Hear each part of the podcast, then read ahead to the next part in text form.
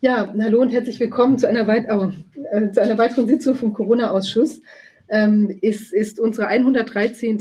Äh, Session. Ich werde gleich auf Englisch weitersprechen, weil ich bin hier an, äh, im Ausland und gleich wird man auch erfahren, wo ich bin. Ich möchte nur gerade unsere Zuschauer nochmal auf Deutsch begrüßen, weil es ist auch für den deutschen Ausschuss ähm, sozusagen ein ganz besonderer Tag. Und zwar, es ist tatsächlich genau heute unser zweijähriges Bestehen. Genau heute vor zwei Jahren haben wir angefangen, die ganzen Befragungen durchzuführen. Und ähm, tja, zufälligerweise genau auch am gleichen Datum. Ja, now I'm going to switch into English because I'm actually like. Englisch weiter, denn ich bin im Ausland. Und wir haben heute einen ganz besonderen Tag. Wir eröffnen heute einen Ableger vom Corona-Ausschuss und zwar in Israel. Ich freue mich, hier dabei sein zu dürfen. Und mit Avital Livni und äh, Shulavi Levi, die Krankenschwester ist, die uns etwas zu ihren Erfahrungen erzählen wird. Rainer ist in Berlin und wir haben dieses Setup eingerichtet, weil wir gerne zeigen möchten, dass das, was hier passiert, ist sowas wie das Myzel eines Pilzes, was sich über die Welt verbreitet. Und wir war, haben ein sogenanntes, sozusagen ein unterirdisches Netzwerk gebau, aufgebaut über zwei Jahre, die verschiedenen Experten weltweit, die Aktivisten weltweit miteinander verbunden. Und jetzt ist die Zeit gekommen, wo wir wie die Pilze aus dem Boden schießen können. Und äh, wir beginnen damit in Israel. Es gibt viele Einzelheiten, viele Dinge, die hier passiert sind in der Corona-Krise. Und ähm, diese Außenstelle wird von Avital geleitet und von Ilana Rachel Daniel. Ich weiß nicht, ob sie uns jetzt hören kann. Ja. Ilana kann nicht dabei sein, weil sie gerade reist. Und wir haben noch eine dritte Person, Dr. Jaffa Shiraz. Hallo. Schön hier dabei zu sein. Ja, die Idee ist, dass wir eine, einen israelischen Ableger haben und das machen wir dann auf Hebräisch und auf Englisch. Ich glaube, das meiste werdet ihr auf Hebräisch sagen und das wird dann ins Englische übersetzt und äh, dann entweder abwechselnd werden wir dann auch immer mal wieder im Ausland dabei sein mit Experten weltweit, die zugeschaltet sind, wie zum Beispiel Dr. Wogak heute. Und äh, wir werden dann auch mit Leuten aus Israel sprechen, sodass wir ein Bild davon bekommen, was international los ist. Avital, bitteschön. Ja, es ist mir eine große, eine große Ehre, hier zu sein ist eine große Herausforderung für uns. Und äh, sich mit der ganzen Welt zu äh, vernetzen, unsere Informationen, in, äh, Erfahrungen und Experten aus Israel äh, zu präsentieren. Es ist also sehr schön hier zu sein. Wollen wir anfangen oder? Vielleicht noch mal ein paar Worte von Ilana und Jaffa. Nee, fang du ruhig an. Ja, das ist wunderbar. Ich äh, glaube, diese Initiative ist wirklich bedeutsam. Viviane ist äh, Visionärin und das muss man auch sein. Ich glaube, um die Veränderungen herbeiführen zu können. Wir haben die letzten beiden Jahre damit verbracht, Verbindungen zu schaffen. Und ich glaube, es war vielen von uns klar, dass die internationalen Verbindungen uns nach vorne bringen werden und wir dann eine Parallelwelt erstellen können, erschaffen können, äh, parallel zu der, die wir gerade in der Zerstörung befindlich sehen. Ich glaube, wir haben viel Potenzial. Und ich glaube, jeder von uns, der hier dabei ist, ähm, das deutsche Corona-Community hat so viel bedeutet für und geschaffen für die Welt, für das, was hier heute ist. Und wir erweitern jetzt die Grenzen. Wir können es nicht überbetonen, dass diese Dynamik, dieser Prozess jetzt durch diese Verbindung in die Welt gebracht wird durch die Visionäre in Deutschland und in Israel. Und ich wünsche uns viel Glück dabei. Ja, dem kann ich wirklich nur zustimmen, Ilana. Ich denke, die Zeiten, äh, in denen wir uns äh, ähm, illusionieren wollten, sind vorbei. Äh, jetzt kommen wir alle zusammen, Menschen aus der ganzen Welt. Ist eine tolle Initiative. Wissen Sie, wir haben ja schon sehr genau beobachtet immer, was in Israel in den letzten beiden Jahren passiert ist. Mit einigen von Ihnen haben wir ja auch schon gesprochen. So haben wir ja auch zusammengefunden und dieses Netzwerk gründen können. Äh, und wir sehen jetzt die Früchte unserer Arbeit in gewisser Weise durch die investigative Arbeit. Aber ich glaube, es ist auch wichtig, äh, dass wir viele Verbindungen sehen aus Deutschland. Äh, Professor Drosten aus Deutschland, der, wie soll ich sagen, mit welchem Zweck auch immer diese Tests erfunden hat, aber auch die äh, Einbindung deutscher Unternehmen, CureVac, BioNTech. Äh, und wir sehen eben viel, viel deutsche Beteiligung. Und deswegen fühlen wir uns in besonderer Weise verantwortlich, hier weltweit auch gegenzusteuern und versuchen, diesen Wahnsinn zu beenden. Und Israel, die äh, ganz vorne an der Front war in diesem ähm, Experiment, da sind wir besonders erfreut, dass das jetzt dort beginnt. Rainer, möchtest du was dazu fügen? Nee, fangen wir einfach mal an, denn die Zuschauer haben ja schon lange gewartet und können einfach nicht mehr äh, länger warten, um zu hören, was in Israel abgeht. Gut, dann wir haben einen Gast bei uns. Vielleicht äh, stellen Sie sich selbst vor. Äh, sie wird äh, Hebräisch sprechen und Avital wird dann für uns übersetzen. Sie haben schlimme Erfahrungen gemacht.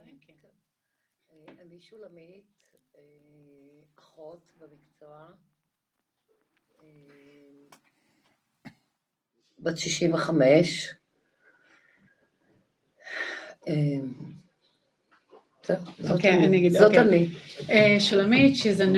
uh, her uh, profession. ist ähm, Krankenschwester, äh, 65 Jahre alt und sie ist äh, Mitglied des äh, Testimonies-Projekt in äh, Israel und sie hat vor einigen Monaten ihre Erfahrungen äh, offengelegt und sie wird jetzt nochmal erzählen, was ihr widerfahren ist.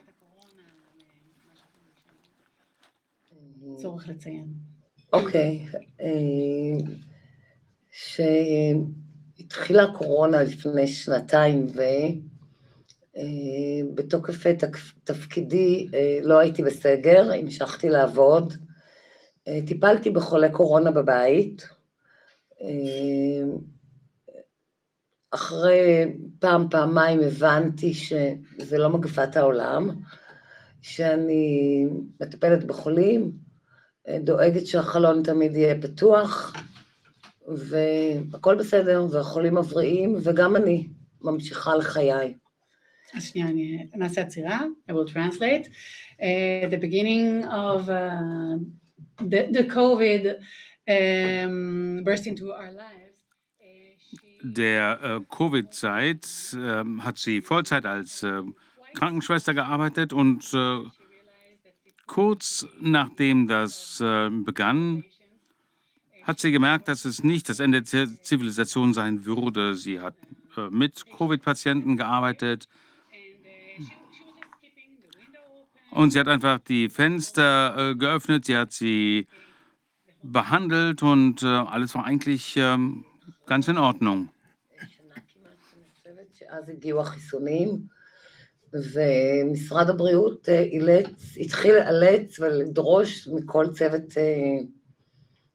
מכל הצוות הרפואי והסיעודי להתחסן. באופן עקרוני, אני לא, לא, לא לוקחת שום טיפול רפואי או תרופתי שאני לא מכירה ואני לא יודעת, ואני התנגדתי לקחת את הזריקה. משרד הבריאות הודיע שמי שלא מתחסן, פשוט ימצא את עצמו מפוטר. אוקיי, אני אתרגם.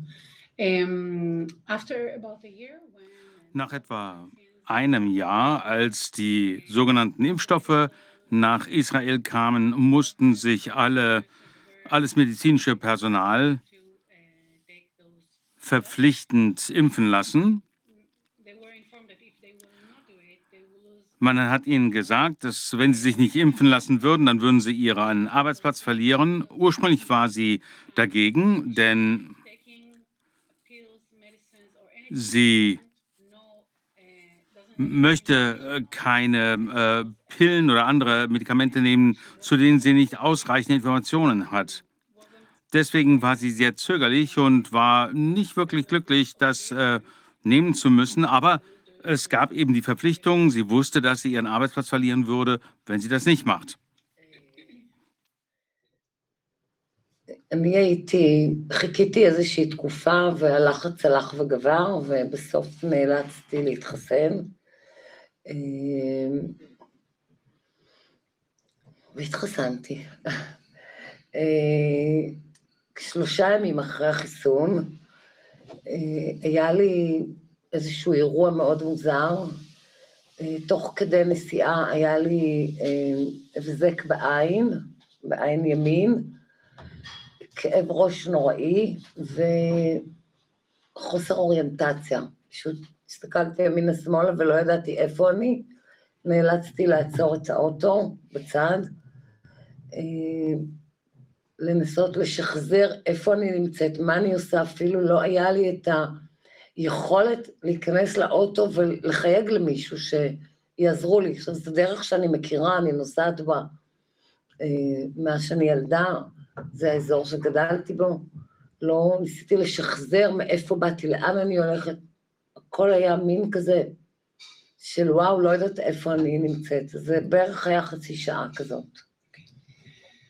Um, the pressure to get the shot uh, was Der increasing. Druck, ähm, sich impfen, impfen zu lassen, nahm stetig zu und sie hat sich dann letztendlich gebeugt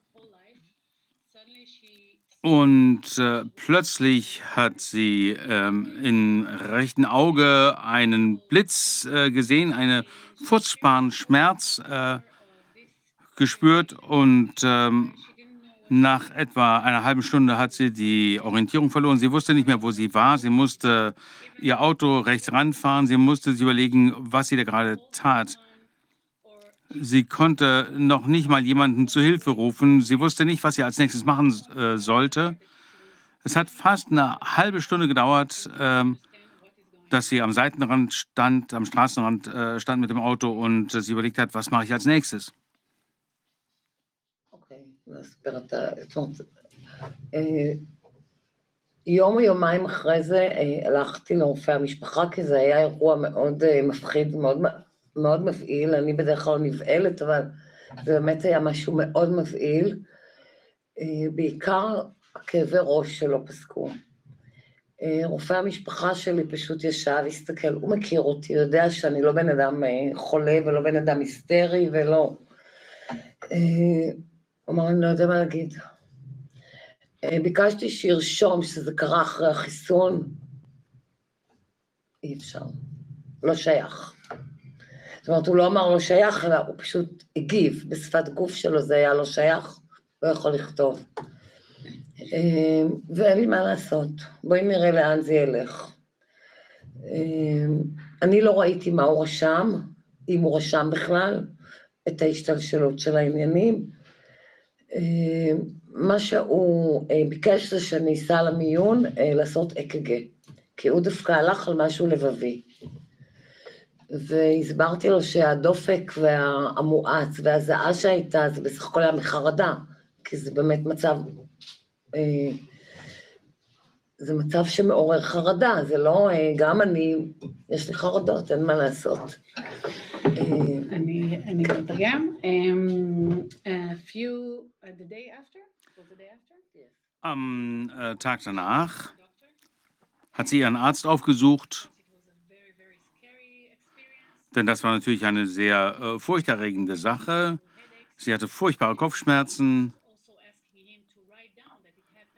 Und äh, sie bat den Arzt auch, dass das äh, nur wenige Tage nach der äh, Impfung äh, passiert ist. Er hat äh, sich geweigert, das zu machen. Er hat dann auch keine äh, Körpersprache benutzt, die gesagt hat, das mache ich nicht. Und er hat sie dann ins äh, Krankenhaus geschickt, um ihr Herz untersuchen zu lassen. Das war aber auch der Arzt, der sie äh, geimpft hat. Die Ärzte äh, verabreichen die Impfung gar nicht, das sind äh, Krankenhäuser. War es, war es die gleiche Praxis?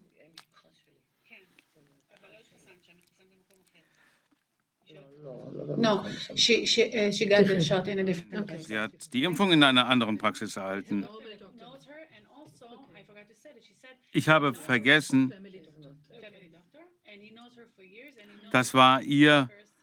Hausarzt, äh, der sie äh, schon seit Jahren kennt. Äh, er wusste, dass sie ähm, gar nicht äh, keine vorerkrankte Person ist, dass sie äh, sehr ruhig ist. Ähm, er hatte also gar keinen Grund, ähm, also guten Grund, sie eben dann auch zu einer gründlichen Untersuchung ins Krankenhaus zu schicken. כי זה לא נראה לי אה, שום בעיה לבבית. אה, ו- והמשכתי. אה, הגיע המועד של החיסון השני, ושוב הגשתי אליו ושאלתי אותו מה לעשות. אה, זה לא נראה לי הגיוני שאני אמורה להתחסן. והתשובה שלו הייתה שהוא מנוע מלהגיד לי אם כן או לא. רופא משפחה. Okay. Um, she didn't go eventually to the hospital because, uh, according to what she knows, uh, she didn't feel it has anything to do. Sie ähm, ist dann nicht ins Krankenhaus gegangen, denn sie hatte äh, das Gefühl, dass es nichts mit dem Herzen zu tun hatte. Aber die ähm, Zeit kam für die zweite Impfung und sie ist zu ihrem Arzt gegangen, um zu fragen, was sein Rat wäre, denn sie dachte, dass es nach der Erfahrung mit der ersten Impfung äh, nicht angeraten sei, äh, sich nochmal impfen zu lassen. Und er hat ihr gesagt, "Hm, ich kann Ihnen dazu nicht sagen, ob Sie sich nochmal impfen lassen sollten oder nicht. ממש עבר חודש מהחיסון הראשון, ואז הייתה לנו איזה פגישה על הקורונה עם אה, אחד מהרופאים שלנו, שהוא, אל תצייני, אבל לא הוא. מנהל קורונה, Okay. אה, בתל השומר. ואני סיפרתי את הסיפור הזה ש... שהיה, ואמרתי שזה פשוט, אני לא הכנסתי לזה משהו לבבי, אלא משהו יותר נוירולוגי. אה, והוא בהינף יד אמר שזה שום דבר. אה, בחיסון השני אין תופעות לוואי. זאת הייתה תופעת לוואי שחלפה, ובסדר, אוקיי. אה, זה נאמר אה, לא בחדר, אלא בישיבה. Okay.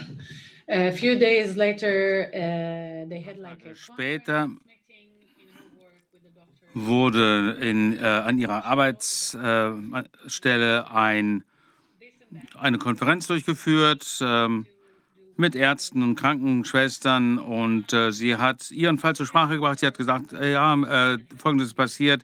Ich hatte diese neurologischen Komplikationen nach der Impfung und ich äh, frage mich, ob ich jetzt die zweite Impfung mir verabreichen lassen sollte. Und der Arzt hat ihr gesagt, kein Problem, sollen Sie auf jeden Fall machen, denn die zweite Impfung hat überhaupt keine Nebenwirkungen. Völlig in Ordnung, sich das äh, verabreichen zu lassen. Und das hat er in einem großen Forum gesagt, also gar nicht mal privat ihr gegenüber. בינתיים, בחודש עד החיסון השני, אה, אני עם כאב ראש מאוד ממוקד מעל העין, אה, שלא מניח. אה, אני מרגישה איזושהי הרגשה, אה, תחושה של עייפות מאוד מוגברת.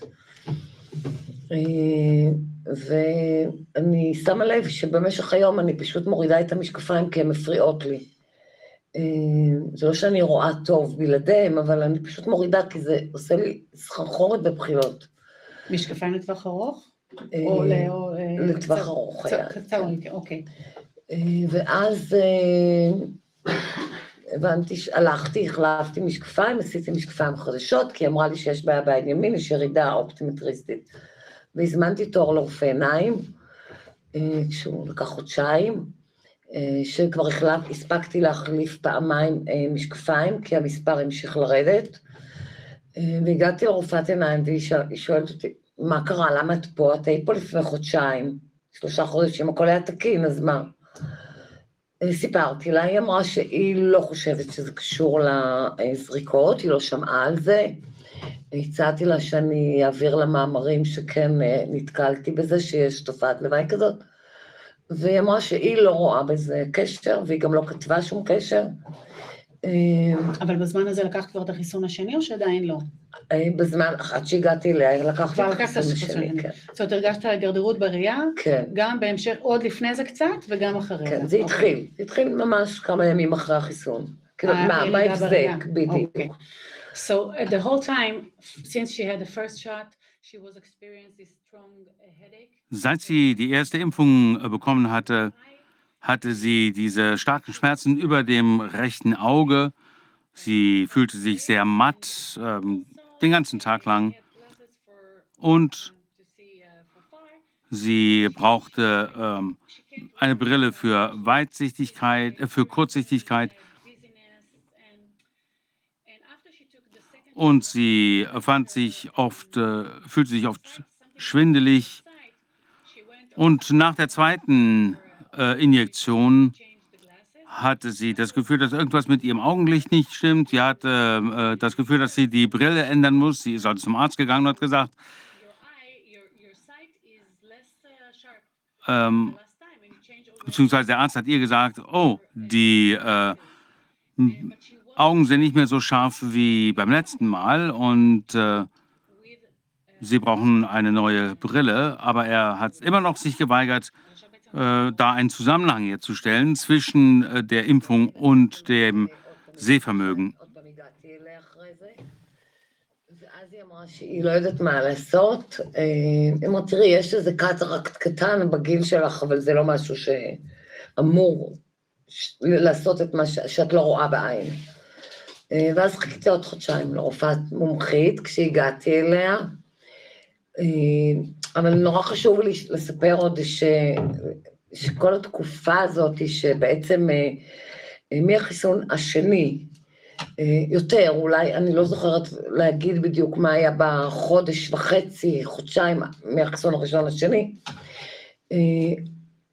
אני הייתי באמצע ההליך שיקום של הפה, שבצד שמאל, כל צד שמאל שלי, כל החך, היה לי פצעים נוראים בתוך הפה, קיבים בתוך הפה, אה, היה לי אה, אבסס בתוך האף, אה, וכמובן שההליך נעצר כי אי אפשר היה לטפל, כי כל פעולה שעשו, אה, הגוף דחה את זה, הגוף פשוט דחה את כל מה שהם ניסו לעשות, שתלים, ודחה את זה היה. בין הראשון לשני. לא, זה, זה המשיך, זה לא היה בין הראשון לשני, זה מהראשון. משם זה התחיל, אבל זה המשיך לכמה זמן? המשיך, זה, זה עשרה חודשים היה כל אוקיי. הסיפור.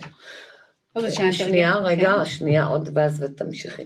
בנוסף, התחיל לי אה, איזשהו אה, גרד בתוך האוזן ופצעים בקרקפת, בעיקר מצד שמאל. אוקיי, אה, אף אוזן גרון טען שזה אלרגיה.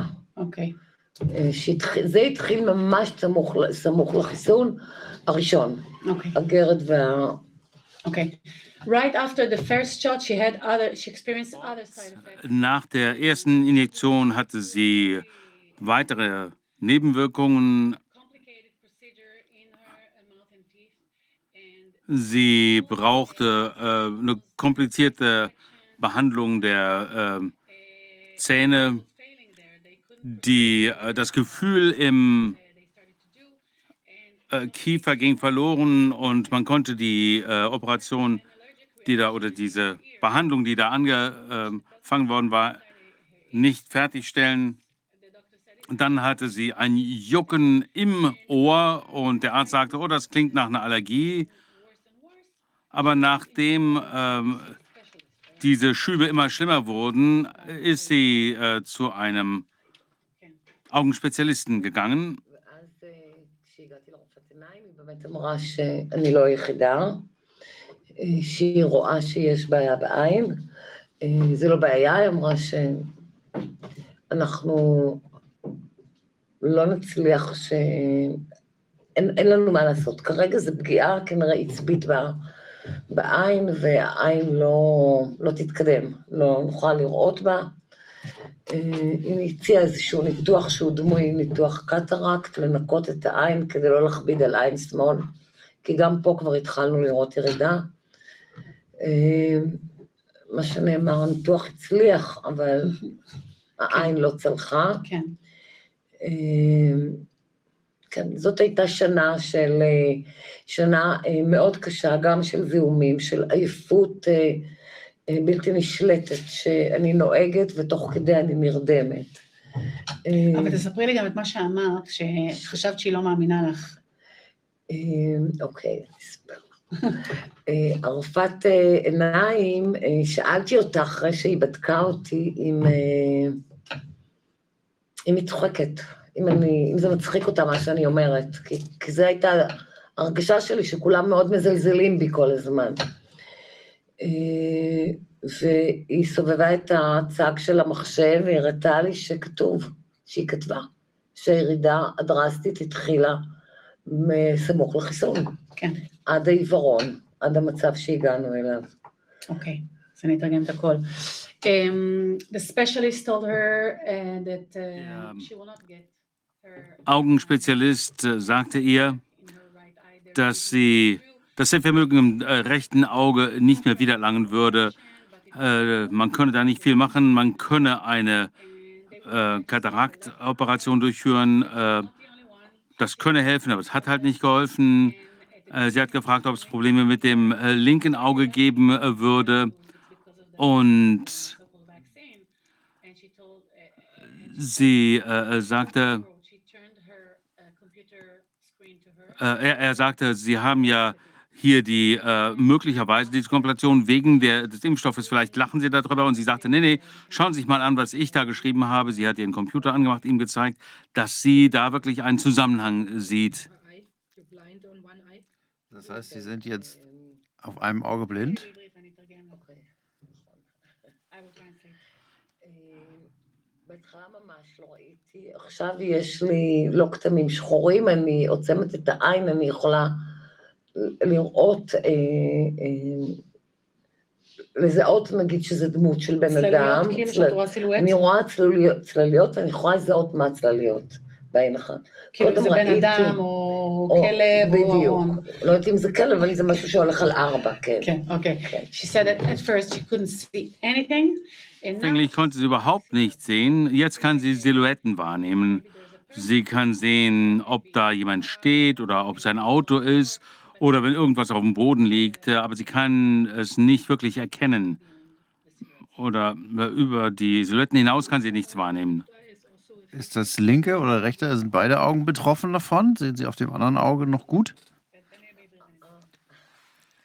בעין השנייה אה, הייתה ירידה, אבל עכשיו היא, מתח... עכשיו היא התחזקה דווקא, כי אסור לי משקפיים. כי היא אסור אמרה לי לא משקפיים? לשים משקפיים, כן. אוקיי, לחזק את העין השנייה. אוקיי. אז אה, It's, at first it was, uh, she was losing the sight. Anfänglich hat sie äh, ihr Sehvermögen Vermögen, äh, verloren. Strength. Aber der Arzt hat ihr geraten, äh, die Brille nicht zu tragen, um das Auge zu stärken. Und das funktioniert. Jetzt wird es ein bisschen besser, äh, peu à peu. Hoffentlich also wird das äh, sich erholen. כשאני נוהגת, אז אין לי את המרחב, אני צריכה לסובב את הראש. Okay, she כדי said, לראות, but אה, still, like if she's driving, she doesn't have Aber sie sagt, the äh, right side. auch jetzt, wenn sie äh, fährt, wenn sie Auto fährt, dann kann sie immer noch nicht die rechte Seite sehen, sondern nur auf der linken Seite kann sie sehen. Und sie hat natürlich äh, die Müdigkeit. אני עדיין חווה עייפות, אה, כאבי ראש, לא עייפות כמו שהייתה, ממש לא. התקופה הזאת הייתה תקופה של, אה, אני לא יודעת, אף פעם לא הייתי בדיכאון, אבל למדתי מה זה דיכאון, וזה סוג של דיכאון, אה, שממש אני לא אכלתי, אני ירדתי כמעט עשר קילו בשנה הזאת. אה, אני לא התראיתי עם אנשים, הפסקתי לעשות ספורט. והדבר היחידי שעשיתי זה היה לקום לעבודה. איך, אני לא יודעת, אבל קמתי לעבודה. Okay. At first, the fatigue was so strong she would fall asleep. She, she felt like Anfänglich war die Müdigkeit so schlimm, dass sie äh, jederzeit plötzlich äh, einschlafen konnte. Sogar beim Fahren hätte ihr das passieren können. Und früher äh, hat sie auch niemals äh, Probleme mit Depressionen äh, gehabt, aber seit ihr das passiert ist, hat sie Probleme mit Depressionen. Sie hat äh, 10 Kilo verloren, sie hat aufgehört, wirklich was zu essen. Das war wirklich so, ähm, so ein Rückschlag für sie. Und trotzdem hat sie die ganze Zeit weitergearbeitet. Oh, wow. Sie waren depressiv. Und ist es dann immer noch, wenn man jetzt solche Nebenwirkungen hat, verpflichtend, sich weiter impfen zu lassen? Sollten Sie sich boostern lassen? אה, אני אה, אה, מחויבת לקחת את המנה השלישית, אה, אה, כי... אם את לא יכולה לדבר, אז תגידי שאת לא יכולה לא, לדבר. אני, אני אגיד ככה, בוא נגיד, אה, היה לחץ לקחת את החיסון השלישי, ואני אמרתי שעד כאן, אין בעיה גם אם אני, אם יאלצו לפטר אותי אז it's okay, אה, אבל אה, אין מצב שאני מתקרבת יותר לדבר הזה. אה, בינתיים, גם בהתחלה איכשהו הסכימו שאני אעשה פעמיים בשבוע בדיקה, וגם את זה הורדתי, כי זה לא נראה לי נורמלי לדחוף לאף, אה, לעמוד בתורים ל-PCR וכאלה. עשיתי את זה חודש, ואחר כך אה, הפסקתי עם זה. אוקיי, ו... בינתיים. אוקיי. אה, Of course, they want her to take the booster, but she's like, Natürlich wollen sie, dass sie sich boostern lässt, aber sie sagt auf gar keinen Fall, wenn ihr äh, mich entlassen wollt, dann macht das. Ähm, aber ich lasse mich nicht mehr impfen. Sie haben auch von ihr ursprünglich ähm, verlangt, dass sie den PCR-Test ähm, machen soll. Ähm, das hat sie einen Monat lang gemacht, aber das hat ihr auch keinen Sinn ähm, für sie ergeben, dass sie sich da den, das Stäbchen in die Nase stecken lassen soll. Ähm, und deswegen hat sie damit aufgehört. Dafür darf sie, darüber sollte sie eigentlich gar nicht reden. yes, but uh, uh, for now she's still she's Aber einstweilen arbeitet sie noch. Aber nach dem, was sie durchgemacht hat, ist sie nicht mehr bereit, äh, damit weiterzumachen. Und ich möchte noch was hinzufügen, was sie mir gesagt hat, als äh, sie ihre äh, Zeugenaussage gemacht hat. Nach dem, was sie aus ihrer Berufserfahrung weiß, nach dem, was sie dann erfahren hat nach ihrer ersten Impfung, das war ein, äh, diese, diese äh, Schmerzen, das war wie ein leichter Hirnschlag, äh, Schlaganfall. Das kennt man in der Literatur, aber es ist natürlich ganz schwer zu äh, sagen, äh, dass es in jedem Fall das war. Denn das ist was äh, sehr kurzfristiges, etwas, was schnell vorbeigeht. Ähm,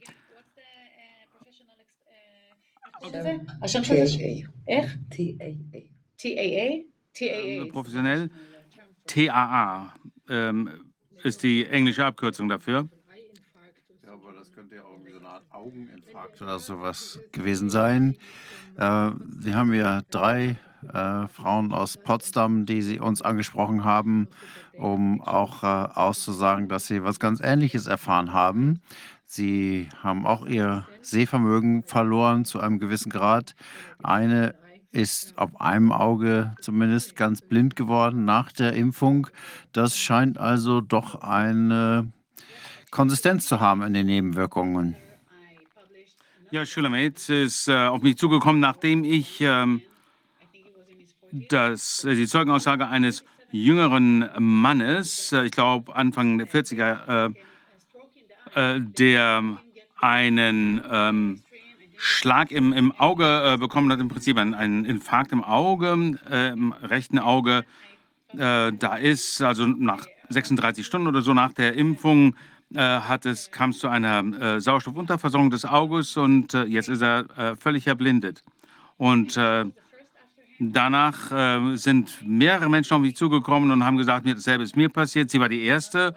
Und kurz danach, wenige Wochen später, ist äh, eine andere Frau auf mich zugekommen, die in beiden Augen das hatte. Ihr Fall ist also noch viel, viel schlimmer. Es gibt noch viel schlimmere neurologische Probleme. Ich glaube, es ist sehr wichtig, dass äh, Sie und auch die anderen aus Ihrem Zeugenaussageprojekt, dass Sie das öffentlich machen, weil es auch andere inspiriert, nach vorne zu kommen und an die Öffentlichkeit zu gehen. Und natürlich muss das nat aufhören mit der Impfung. Das ist einfach zu gefährlich. Wir sehen, dass mehr und mehr Beweise sich auftürmen, äh, die zeigen, was hier los ist. Da wir ein bisschen hinterherhinken mit der Zeit, äh, bedanke ich mich erstmal bei Ihnen und äh, für Ihren Mut, mit uns zu sprechen. Und ich hoffe, dass das auch andere inspiriert, hinzugucken, was passiert und äh, sich einzugestehen, dass dieses Dinge dann Nebenwirkungen von der Impfung sind und entsprechend die Verbindung herstellen. Deswegen ist es wichtig, dass wir das hier öffentlich machen. Ja, danke schön. Ich glaube, wir haben im Zoom jetzt einen Strafverteidiger aus, ein Anwalt aus Israel, Golan Ashton. Ja, ich bin hier. Schön. Ja, schön, dass Sie da sind. Äh, vielleicht können Sie uns etwas berichten. Sie arbeiten, Sie sind Menschenrechtsanwalt und äh, auf Zivil- und Arbeitsrecht äh, spezialisiert. Sie haben mit Verfahren hier gearbeitet in Israel. Sie haben ein Unternehmen beratet, beraten zu einem gewissen äh, Erfolg, die Menschen äh, vor der Impfung geschützt. Ja, erstmal möchte ich mich äh, möchte ich auf das große Chaos eingehen, was wir hier an Anfang März hatten in Bezug auf die Impfung. Die Regel ist hier, dass die Menschen zur Impfung gezwungen worden sind. Sie haben ihre Arbeit verloren. Die Leute mussten sich äh, zwei, dreimal die Woche impfen, äh, äh, testen lassen. Und als das dann vor die Arbeitsgerichte gegangen ist, dann konnten die Leute sich zumindest aussuchen, ob sie sich impfen lassen wollen oder ob sie sich testen lassen möchten. Und sie waren aber auf jeden Fall in diese Tyrannei gezwungen, weil es einfach hieß, wenn du arbeiten willst und dein Lebensstandard erhalten wird, dann wirst du hier quasi dazu gezwungen, dass dich impfen zu lassen oder dich testen lassen. Ähm, und es war völlig egal, ob es irgendwelche Nebenwirkungen gibt oder nicht. Und ähm, das Gericht hat erstmal gesagt, in, in einem Urteil im September 2020, das Bagatz Daviahok Urteil. In diesem Urteil hat das höchste israelische Gesicht, äh, Gericht gesagt, es ist erlaubt, äh, den Menschen Zutritt zu, ähm, zu Film, zu Kino, zu Einkaufs äh, Gelegenheiten äh, zu verwehren, wenn sie keinen grünen Pass haben. Das heißt, wenn sie keinen Nachweis haben, sich impfen zu lassen oder sich genügend äh, Stäbchen in die Nase gerammt haben, ähm, ohne irgendwelchen Sinn. Die Wahrheit ist also in, vor den Gerichten, vor den Arbeitsgerichten, vor den Zivilgerichten in, in Israel gab es kein Recht. Aber wer können das ähm, wie folgt machen und viele Anwälte haben das mit mir gemacht, weil die Regeln so neu waren und so unsinnig, haben wir sie mit ihren eigenen Waffen geschlagen. Und zwar haben wir die unterschiedlichen Auslegungen der unterschiedlichen Behörden äh, genommen. Wir haben ihnen Briefe geschrieben und gesagt, wie ist die Regel zu verstehen, wir müssen das kompensieren, was müssen sie machen. Und äh, äh, dann haben wir sie gegeneinander ausgespielt. Wir haben zum Beispiel äh, Antworten von Krankenhäusern gekriegt, dass äh, die keine medizinische Versorgung haben. Aber dann haben wir gesagt, äh, das äh, Gesundheitsministerium verpflichtet sie aber dazu, ähm, die Menschen ähm, medizinisch zu versorgen. Und das heißt, wir haben diese ganzen Regelungen gegeneinander ausgespielt, bis wir die so weit durcheinander gebracht hatten, dass wir eben einfach dann doch uns durchsetzen konnten. Ich hatte drei Fälle, die dann im Krankenhaus behandelt worden sind, obwohl die Krankenhäuser sie nicht behandelt worden wollten, ohne Test oder ohne Impfung. Und nachdem wir hier diesen ganzen Staub aufgebildet haben und ich habe ihnen auch angedroht, das äh, weltweit zu veröffentlichen. Und man weiß ja, wie wichtig Israel dieses Image weltweit auch ist.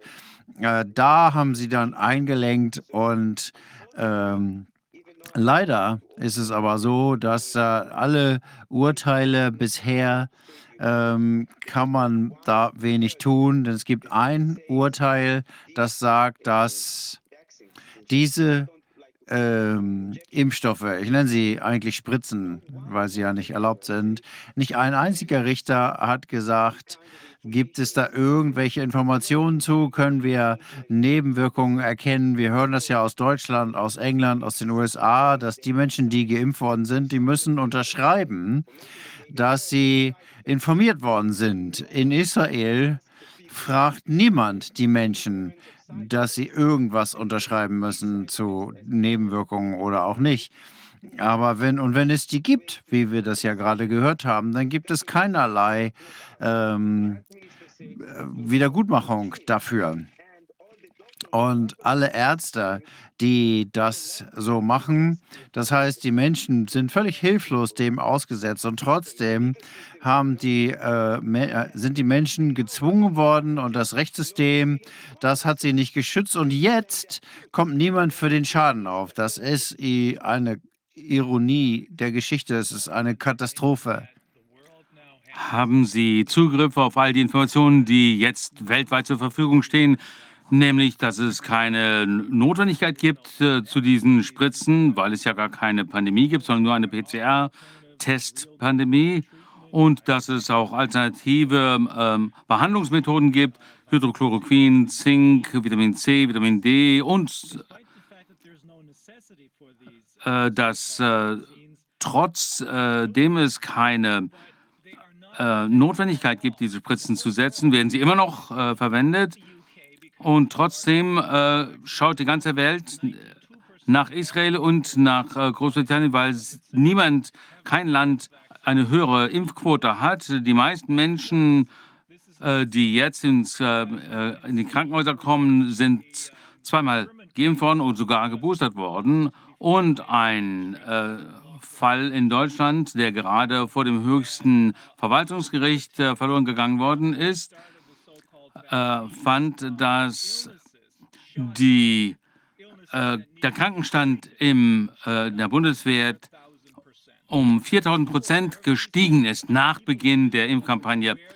Sind die Menschen in Israel sich äh, dessen bewusst, dass es keine Notwendigkeit äh, für diese Spritzen gibt und dass sie sehr gefährlich sind? Das ist eine sehr, sehr gute Frage. Das Hauptproblem in Israel ist, und das ist ja das, was wir jetzt die ganze Zeit gemacht haben, zwei Jahre, dass die Menschen in Israel schlicht und ergreifend schlafen. Äh, Sie haben jetzt etwas gesagt, was sehr wichtig ist. Zwei Wochen, vor zwei Wochen haben Sie diese Impfstoffe zugelassen, und zwar für Säuglinge. Ist das, muss man sich mal vorstellen, die dürfen jetzt die Babys impfen mit diesen Impfungen, die so viele Nebenwirkungen haben, so viele Schlaganfälle, so viele Herzanfälle verursachen. Und das wird jetzt offiziell vom Gesundheitsministerium zugelassen für Babys. Und wenn man mich fragt, sind die Leute hier aufgewacht wie woanders? Deutschland, New York, Portugal, Spanien? Nein. Ich glaube dem, der Regierung, was die Regierung mir gibt, das wird schon richtig sein. Das ist das, was wir hier hören. Selbst heute hat der Sponsor des Coronaviruses gesagt, dass sie glauben, dass es im Oktober eine neue Welle geben wird. Und deswegen raten sie den Menschen jetzt im Sommer dazu, sich impfen zu lassen. Man kann den Leuten erzählen, was man will. Sie sind einfach nicht Willens, sich impfen zu, äh, aufzuwachen.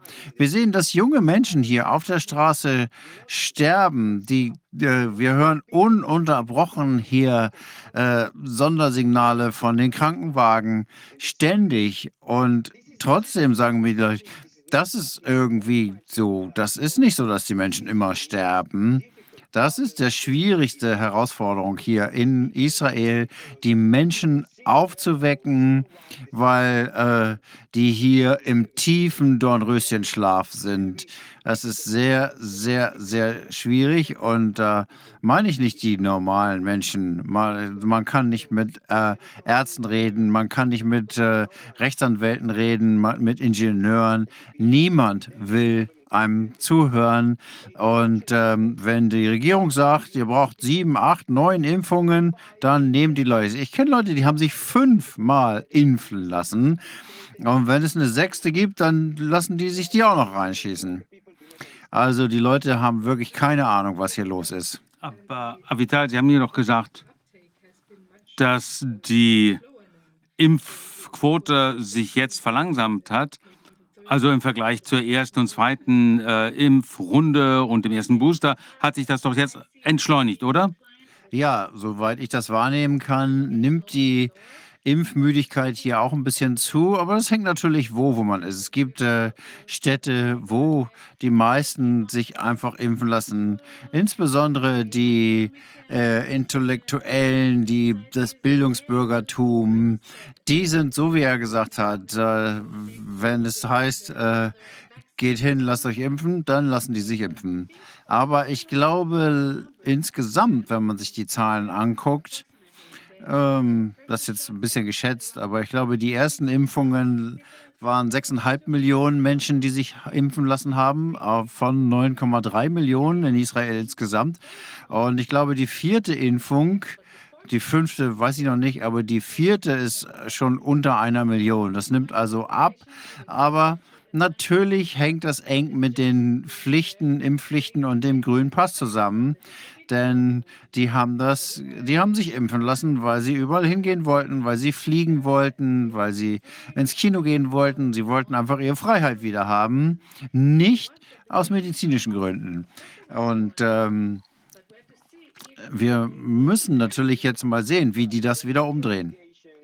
Ja, es wird aber ähm, Pflichten geben und dann werden sie sich alle impfen lassen. Äh, machen sich da keine ähm, Hoffnungen. Das haben wir ja schon gesehen. Also was man in Israel Makadim Murdin sieht, also das sind die Menschen, die in den äh, Stadtzentren äh, geimpft sind. Das sind 79, äh, 97 Prozent der Menschen und, und die ähm, Zahl der Corona-Kranken ist jetzt höher als je zuvor. Also wenn man sich äh, die Forschung anschaut, dann sieht man, dass die am meisten durchgeimpften Länder die krankesten Länder sind. Also es sind anscheinend diejenigen, die sich nicht so viel haben impfen lassen, dass ihr Immunsystem äh, stark genug ist, um sich äh, mit diesem Virus auseinanderzusetzen. Und diejenigen, die sich haben ewig impfen lassen, die sind einfach alle äh, krunk Vielleicht, weil ähm, das, das Herz-Kreislauf-System geschwächt ist oder irgendwas anderes. Aber man sieht, statistisch sind diejenigen, die sich am meisten haben impfen lassen, das sind diejenigen, die am ehesten krank werden. Und genauso gilt das auch für ganze Länder. Es ist jetzt kein äh, Zufall, dass Israel, vielleicht irre ich mich, aber äh, korrigieren Sie mich, wenn ich da einen äh, Fehler mache, äh, aber dass Israel unter den äh, meisten Covid-Kranken weltweit hat. Genau. Golan, Wissen Sie, dass es nicht nur die am meisten geimpften, am meisten geimpften Länder sind, Israel und England vorneweg, dass das auch die Länder sind, die die höchsten äh, Krankenhausraten haben, haben, sondern wissen Sie auch, dass das, oder sind die Israelis sich bewusst, dass das hier ein menschengeschaffenes Virus ist durch Gain-of-Function-Experimente, Amerikaner, Deutsche und Israelis, die daran mitgearbeitet haben. Wissen die Leute in Israel davon? Die Menschen wissen das schon, aber die nennen das äh, Verschwörungen, Fantasien, Lügen. Also es gibt viele Beschreibungen, die ich Ihnen äh, dafür geben kann. Ich sage den Menschen, ich habe denen das schon immer erzählt, es gab einen ähm, Ausschuss in Davos, wo das alles geplant wurde 2018. Ich nenne das äh, äh, einen biologischen Angriff, einen, ähm, biologischen, eine biologische Kriegsführung gegen Menschen. Und die Menschen sagen wir, spinnen Sie? Warum sollen die Reichen versuchen, uns äh, zu vernichten? Und ich sage Ihnen, äh, der, das Ziel dieser ganzen Geschichte ist, die äh, Bevölkerungszahl zu verringern. Und das erreichen sie. Die Menschen werden, äh, es sterben mehr Menschen. Die Anzahl der spontanen Aborte und der Stillgeburten steigt und steigt und steigt. Also man kann sich diese äh, Tatsachen nicht anschauen und sie dann äh, leugnen. Man muss einfach die Wahrheit sagen, es ist äh, keine Krankheit, das ist etwas, es ist eine Krankheit, die da ist, weil sie äh, designt wurde. Und es ist eine Krankheit, die von, aus dem Nichts kam. Und das kam nicht von Moses und Gott, sondern von äh, Pfizer, äh, AstraZeneca und so weiter. Das sind die neuen Götter. Hier ist noch eine Verschwörungstheorie. Ich hoffe, dass unsere Produktion das zeigen kann. In den USA hat eine Gruppe von Beerdigungsinstituten gesagt, dass seit Beginn der sogenannten Impfung von Kindern, das ist im Dezember 2020 gewesen, nachdem die sogenannten Impfungen da angefangen haben, hat es einen Anstieg an der Nachfrage von Kindersärgen gegeben, und zwar um 400 Prozent. Können wir das vielleicht mal sehen? 400 Prozent Anstieg. Ähm, und das hört sich so an, wenn man nicht weiß, vor welchem Hintergrund das passiert, dann hört sich das natürlich nach Verschwörungstheorie an. Aber ähm, wenn man hier liest, was die Beerdigungsunternehmen hier ähm, machen. Hier steht, meine Familie hat eine Sargfabrik und ich habe das oft schon gesagt, wir machen Särge.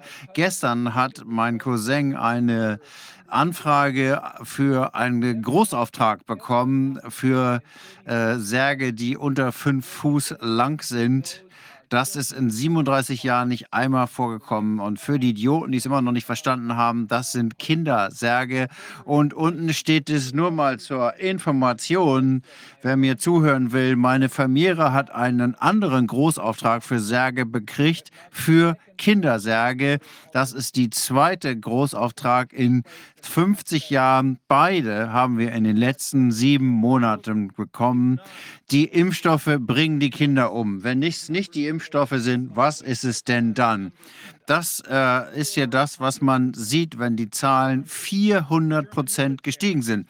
Die deutsche Bundeswehr hat berichtet, nach diesen sogenannten Impfungen ein Anstieg an Krankheiten, und zwar Behandlungs- notwendigen Krankheiten um 4000 Prozent. Das sind leider keine Verschwörungstheorien mehr. Nee, das ist schon echt. Wolfgang, haben, äh, hast du eine Übersicht über die Statistiken, die äh, etwas Greifbares äh, zeigen? Also ich habe das schon öfter mal erwähnt in äh, einer anderen Sitzung aus einem ostdeutschen Krankenhaus, dass es da viele äh, Fehlgeburten gab äh, und 50-prozentiger Rückgang der äh, erfolgreichen Lebendgeburten. Hast du dazu Informationen? Ich habe da einige Informationen zu, auch äh, entsprechende Warnungen ähm, ich habe Zahlen 15 bis 25 Prozent gehört aus den verschiedenen Ländern, aber ich habe das jetzt nicht direkt äh, so im Zugriff, dass ich das äh, kurz zeigen kann. Ich kann mich aber daran erinnern, dass ich vier oder fünfmal solche Statistiken aus unterschiedlichen Ländern, unterschiedlichen Ländern gesehen habe. Ähm, und es scheint auch noch zuzunehmen. Und ich möchte nur noch mal daran erinnern, dass wir wissen, dass Corona kein Problem ist für Kinder. Es war niemals ein Problem für Kinder. Es gibt keine Kinder, die irgendwie krank geworden sind. Darüber gibt es überhaupt keine Daten. Äh, welche Variante auch immer, Kinder sind nicht betroffen. Äh, es gab die normale Grippe wie immer und weniger Menschen waren beim Arzt wegen Krankheitssymptomen, äh, akuter Atemwegserkrankungen ähm, in 2021. Und die Kinder waren überhaupt keinem Risiko ausgeliefert. Also es ist ein großer Unsinn, Kindern diese Impfungen zu geben und sie genetisch so zu verändern, dass sie diese Spike-Proteine produzieren. Das ist das, was hier passiert und das ist schlicht kriminell. Äh, bei der, wir haben einige Theorien zur Fruchtbarkeit, wie das beeinflusst sein könnte. Wir haben Mike Jeden, mit dem wir darüber gesprochen haben, aber äh, wir haben auch von den Thrombosen gehört, von anderen äh, Effekten, dass die Zellen genetisch modifiziert werden, dass sie nicht mehr richtig funktionieren. Das kann auch mit den ähm, äh, mit den äh, Ei- und Samenzellen passieren, so dass die Eltern einfach keine Kinder mehr zeugen können. Ähm, es gibt viele, viele Gründe, auch bei den ganzen anderen Krankheiten, die in Zusammenhang mit diesen Impfungen gebracht werden können. Wir können es aber nicht genau festlegen, weil wir nicht genau wissen, wo dieses Zeug hingeht im Körper und wie und wie lange es wirkt, wie lange es genetisch aktiv ist, wie lange diese äh, Modifikationen anhalten. Wir sind inzwischen sicher, dass es mindestens fünf Monate dauert. Wir wissen jetzt auch, dass diese Spikes über Extosome äh, verbreitet werden. Es kommen ständig neue Informationen dazu. Und äh, es scheint so, dass es doch ein ernsthaftes Problem ist und möglicherweise auch ein ernstes Problem wird für die Menschen, ähm, die mit die ungeimpften, die mit geimpften zusammen sind. Also diese Shedding-Problematik, die kann durchaus noch an Ernsthaftigkeit zunehmen. Wir ähm, kennen über 500 Fälle von Hepatitis, ähm, das ähm, gibt aber gar keine Hepatitis-Viren. Ähm, die Kinder haben einfach äh, Leberschäden und ähm, wir denken, dass das zum Beispiel durch Shedding von den Eltern verursacht worden kann, sein kann. Und ähm, dass dieses Shedding dann eben passiert, wenn die Eltern geimpft worden sind und äh, das dann auf die Kinder übertragen hatten. Vorher gab es keinerlei Risiko für die Kinder. Die Kinder werden erst nach der Impfung der Eltern einem Risiko ausgesetzt. Und ähm, gestern haben Sie in diesem Zusammenhang gesagt, äh, dass eine äh, Dame, äh, die sich vor der Impfung hat untersuchen lassen, können Sie mir da etwas äh, erzählen? Ja, es ist eine Frau, die auch als Zeugin ausgesagt hat in meinem Projekt. Als sie ausgesagt hat, hat sie gesagt, dass sie Blutungen hatte, aber nach ein, vor einigen Wochen habe ich noch mal mit ihr gesprochen und äh, sie hat mir gesagt, dass sie einen Fruchtbarkeitsschaden äh, von der sogenannten Impfung hat. Ich habe gesagt, woher wissen Sie das? Und sie hat gesagt, vor der Impfung hat sie sich testen lassen, um zu sehen, wie viele Eier wie viele Eizellen sie hat, um zu wissen, ob sie schwanger werden könnte. Und es war alles normal und wunderbar. Und äh, nach diesen Blutungen, nachdem die Blutungen eingesetzt haben, hat sie Angst gekriegt und gedacht, dass sie vielleicht irgendeinen Schaden davon getragen hat. Und deswegen hat sie sich nach der Impfung nochmal testen lässt. Und dann hieß es plötzlich, sie haben große Probleme, sie haben keine nicht genügend Eizellen mehr und sie müssen sich jetzt künstlich befruchten lassen. Und es hat nur zwei Monate gedauert. Der Test, der erste Test war perfekt. Zwei Monate später war sie ein Problemfall. Ich denke, das ist eine Beobachtung, die von den beobachtenden Ärzten veröffentlicht werden sollte. Das ist ja schon sehr wichtig. Ja, aber die wollen da nicht drüber reden. Die Ärzte in Israel veröffentlichen äh, fast gar nicht. Die meisten sind äh, äh, schweigen. Sie ähm, bevorzugen es, über äh, ihre Verbrechen zu schweigen. Äh, diejenigen, die was sagen, sagen das äh, nur im privaten Rahmen. Die Ärzte in Israel arbeiten ja mit dem System zusammen. Wenn sie mit den Menschen in den Krankenhäusern sprechen und ihnen sagen, was sie wissen, dann äh, akzeptieren sie das und äh, niemand äh, veröffentlicht das. Wir versuchen, das Leben der Menschen zu äh, äh, schützen. Für mich sind das Verbrecher, denn sie dürfen darüber nicht schweigen. Sie kennen die Nebenwirkungen, sie äh, kennen die Konsequenzen, sie geben das ähm, schwangeren Frauen und sie äh, schweigen lieber darüber, denn sie haben Angst um ihre äh, Arbeitsplätze. Denn Menschen, äh, Menschen krank zu machen und dann ihnen nichts äh, darüber zu äh, sagen, dass die Menschen äh, herzkrank werden, ähm, Depressionen entwickeln, verrückt werden und niemand sagt etwas. Und der Gesundheitsminister, die Krankenhäuser, die Ärzte sehen das und äh, schauen weg. Die Ärzte sagen, okay, wir kennen die Konsequenzen, aber die Zukunft wird uns äh, beurteilen. Äh, es gibt einige Initiativen von Ärzten. Gibt es das von Ärzten, die dagegen vorgehen? Wir haben ein paar Ärzte, die die Wahrheit sagen und über die äh, Folgen sprechen, aber die Mehrheit äh, der Ärzte sprechen darüber nicht.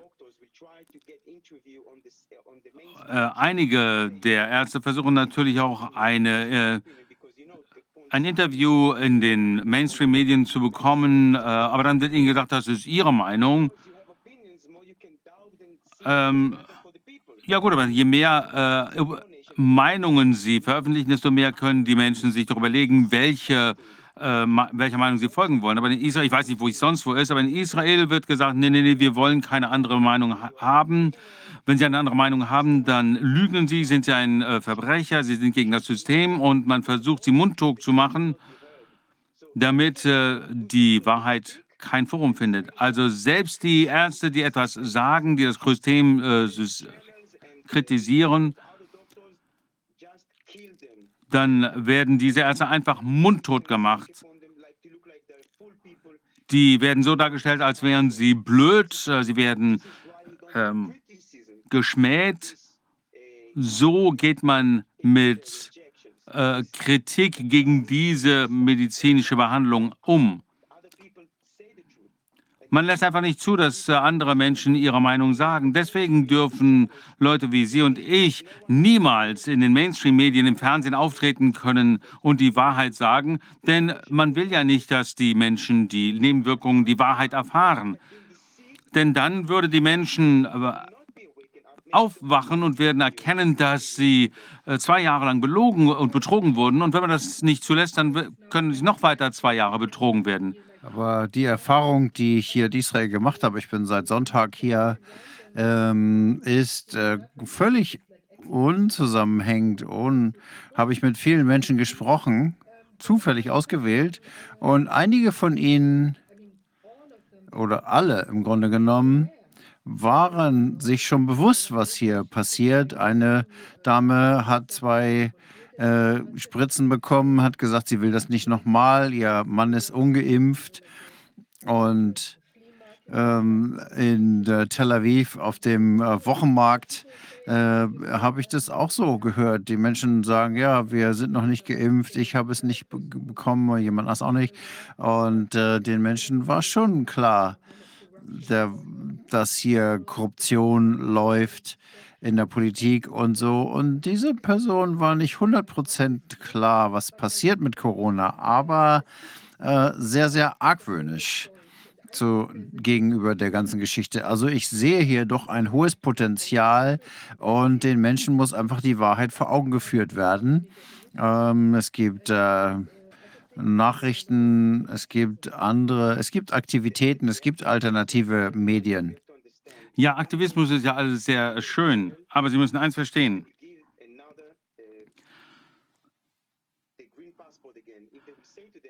der äh, grüne Pass. Wenn man den Menschen sagt, ihr könnt nicht äh, zur Arbeit gehen, ihr könnt nicht ins Kino gehen, ins Restaurant gehen, wenn sie solche Beschränkungen wieder einführen, dann werden die Menschen sich wieder spritzen lassen. Das meine ich, wenn ich sage, wenn man keine, äh, sich nicht dessen bewusst ist, was die Nebenwirkungen sind. Und ähm, äh, Avital hat ja äh, wirklich gute Arbeit geleistet, tolle Arbeit geleistet, geleistet mit äh, der, ähm, den äh, Zeugenaussagen derjenigen Menschen, die äh, Probleme haben. Aber das ist nicht genug. Man muss stark genug sein. Man, äh, ihr werdet mich nicht diskriminieren. Ähm, ich, ihr könnt machen, was ihr wollt. Ihr, ich werde dieses, diesen Giftstoff mir nicht geben lassen. Dann ist das ja in Ordnung. Aber so reagieren die Menschen nicht, denn niemand sagt ihnen, dass das äh, äh, gefährlich ist. Äh, es wird ihnen nur gesagt, wenn ihr euch nicht impfen lasst, dann könnt ihr nicht ABCD machen. Jetzt darf man ja alles machen. Und äh, solange es Freiheit gibt, dann äh, werden die Menschen sich auch nicht impfen lassen. Aber wenn sie ihren Arbeitsplatz verlieren, wenn man nicht mehr ins Restaurant gehen kann, nicht mehr in Bars gehen kann, dann werden sie äh, natürlich die äh, Spritzen sich geben lassen. Es sei denn, man macht ihnen klar, was äh, die Folgen, die Nebenwirkungen dieses Giftes, Giftstoffes sind. Aber solange es nicht der Fall ist, äh, ändert sich nichts. Aber das ist weltweit so. Das ist ein großes Problem. Das ist das psychologische Problem, die Dynamik, die da drin steckt. Ich würde gerne noch mal wissen, haben Sie ich habe hier die Information, dass Sie ungefähr 300 Mitarbeiter ähm, eines Militärunternehmens ähm, erfolgreich ja, vertreten äh, haben vor Gericht. Das habe ich ja eben gesagt, ähm, dass es äh, keinen Erfolg gibt in den Gerichten, aber dass wir den Erfolg durch einen Bypass erreichen können. Äh, ich habe den Menschen gesagt, äh, wenn ihr diese äh, schlimme Art und Weise, die Demokratie und die Menschenrechte zu unterwandern, zu bekämpfen, die ist, dass man zusammensteht. Das heißt, ich habe gesagt, wir werden streiken. Wir sagen Ihnen, was wir machen. Wir machen nicht mit bei, mit dem Spritzen. Wir äh, nehmen, äh, lassen uns die PCR-Tests nicht verabreichen. Die können uns nicht alle feuern. Äh, alle Techniker, alle äh, Ingenieure äh, macht doch, was ihr wollt. Wir haben äh, die Macht. Wir, wenn wir äh, streiken, dann könnt ihr euch kaum vorstellen, was passiert. Die haben mit den Arbeit, äh, Mitarbeitern verhandelt und sie haben uns sogar äh, zugestanden, dass wir einen Ausschuss einrichten, der sich mit der Corona-Diskriminierung auseinandersetzt und sie äh, entlassen niemanden. Und das ist eine, ein äh, Unternehmen, das mit der äh, Regierung verbündelt ist. Das hat also, ist also kein völlig privates Unternehmen. Das ist also das, was wir brauchen. Wir brauchen keine Gesetze, wir brauchen keine ähm, Entscheidungen irgendwelcher Richter, äh, um mir zu sagen, was meine Grundrechte sind. Die kommen von Gott und nicht von irgendwelchen Richtern. Keine äh, kein Werk in Italien oder Deutschland äh, wird ohne die Mitarbeiter funktionieren. Äh, Italien war ja äh, wirklich sehr interessant. Bergamo hier, oder wie heißt die Stadt? Da wurde den Menschen gesagt, wenn ihr äh, die äh, Spritze nicht euch geben lasst, dann könnt ihr nicht arbeiten. Und die ganzen Ärzte und Krankenschwestern sind in den Streik getreten. Also dieser Coronavirus ist ein Test des Willens des äh, Volkes, des Widerstands gegen diese bösen Menschen. Und das habe ich diesen Menschen in diesem Werk der israelischen äh, Armee gezeigt. Wenn ihr stark bleibt, dann werden die aufgeben. Und das ist das, was die Menschen weltweit tun müssen. Das ist es nämlich, was ich sagen möchte zum Coronavirus. Coronavirus äh, macht die, äh, wir müssen Religion Diskriminierung und so weiter alles hinter uns lassen. Wir sind eine äh, Menschheit. Alle äh, Länder müssen zusammenstehen. Italiener, Deutsche, Amerikaner, wir müssen alle zusammenstehen und ihnen zeigen, dass wir nicht mitmachen und dass die Kriminellen nicht gewinnen werden. Wir werden sie ähm, äh, vor Gericht stellen. Vielleicht keine Nürnberger Prozesse, aber es wird etwas, äh, es wird äh, Gerichtsprozesse geben und es wird Entschädigungen geben, ob das jetzt ähm, Moderna, Pfizer oder wer auch immer sind, die müssen sich verstecken, die werden vor Gericht gezogen. Sehr, sehr gut, sehr gut gesagt. Sie haben Angst, sie haben mehr Angst vor uns als wir vor ihnen. Aber hier ist der Punkt. Wir Menschen müssen verstehen, was hier wirklich läuft. Es reicht nicht, zu glauben, vielleicht werde ich nochmal der Autorität widersprechen, sondern man muss das ganze Bild sehen. Man muss verstehen, das, was Sie gesagt haben, eben, es geht um Leben oder Tod. Es geht um Bevölkerungsreduzierung. Das ist kein Fehler. Die sind nicht nachlässig. Nein, das ist absichtsvoll. Schauen wir uns mal kurz das an, damit die Menschen verstehen, was ich hier sage. Wir haben noch ein ähm, kleinen Videoclip äh, zur neuen Weltordnung und da wird ganz genau gesagt, wo wir sind und wo es hingehen soll. Vielleicht können wir das hier nochmal sehen. Unten sieht man die englische, unten sieht man das Deutsche, oben sieht man das Englische die neue Weltordnung und eine Agenda-Analyse. Der erste Schritt ist Destabilisierung. Das haben wir hinter uns. Äh, wirtschaftliche Freiheit wird eingeschränkt, Geldvolumen wird erhöht, Konflikte werden produziert, Angst wird gefördert und das Rechtssystem wird überreguliert. Das zweite Schritt ist die Zerstörung, da wo wir jetzt sind. Inflation, äh, Bankrupte, äh, Bankruptcy, ähm, Konkurse, wirtschaftliche Freiheit eingeschränkt. Und das dritte, das nächste ist der Wiederaufbau, ein neues Finanzsystem. Dann spielen sie den großen Retter in der Not. Die, die uns umbringen wollen, die werden dann sein, wir sind hier die weißen Ritter und äh, wir machen das alles über ein Grundeinkommen, beispielsweise Zentralisierung in supranationale äh, Strukturen. Und das letzte ist dann das Ergebnis, Kontrolle über alle Ressourcen, Abgabe der Eigenverantwortung und globale Gesetze. Das ist keine Verschwörungstheorie. Das liest man im Great Reset. Und die Leute, die das nicht verstehen, und wenn sie das nicht verstehen, dann werden sie nicht die richtigen Entscheidungen treffen. Aber sie haben den Nagel auf den Kopf getroffen, Golan. Ja, vielen Dank. Das ist der Geist, äh, in dem ich hoffe, dass äh, der israelische äh, Corona-Ausschuss arbeiten wird und äh, hoffentlich die Israelis ähm, aufwecken kann ähm, und die Informationen weiterleitet, die wir in den letzten beiden Jahren zusammengetragen haben. Äh, falls die Informationen noch nicht da sind, können wir das auch gerne bereitstellen, damit die Menschen sich selbst entscheiden können, wie ihre Zukunft aussehen soll. Und das ist nicht nur in Bezug auf die Gesundheit, sondern ähm, auf ihr gesamtes Leben. Wie wollen wir leben? Wie soll unser Leben aussehen? Wir müssen uns auf menschlicher Ebene miteinander verbinden. Und Golan, wie Sie gesagt haben, 300 Leute, die zusammenkommen und sagen, wir machen nicht mehr mit, das reicht, um das alles zu unterbrechen. Ja, lassen mich Folgendes sagen.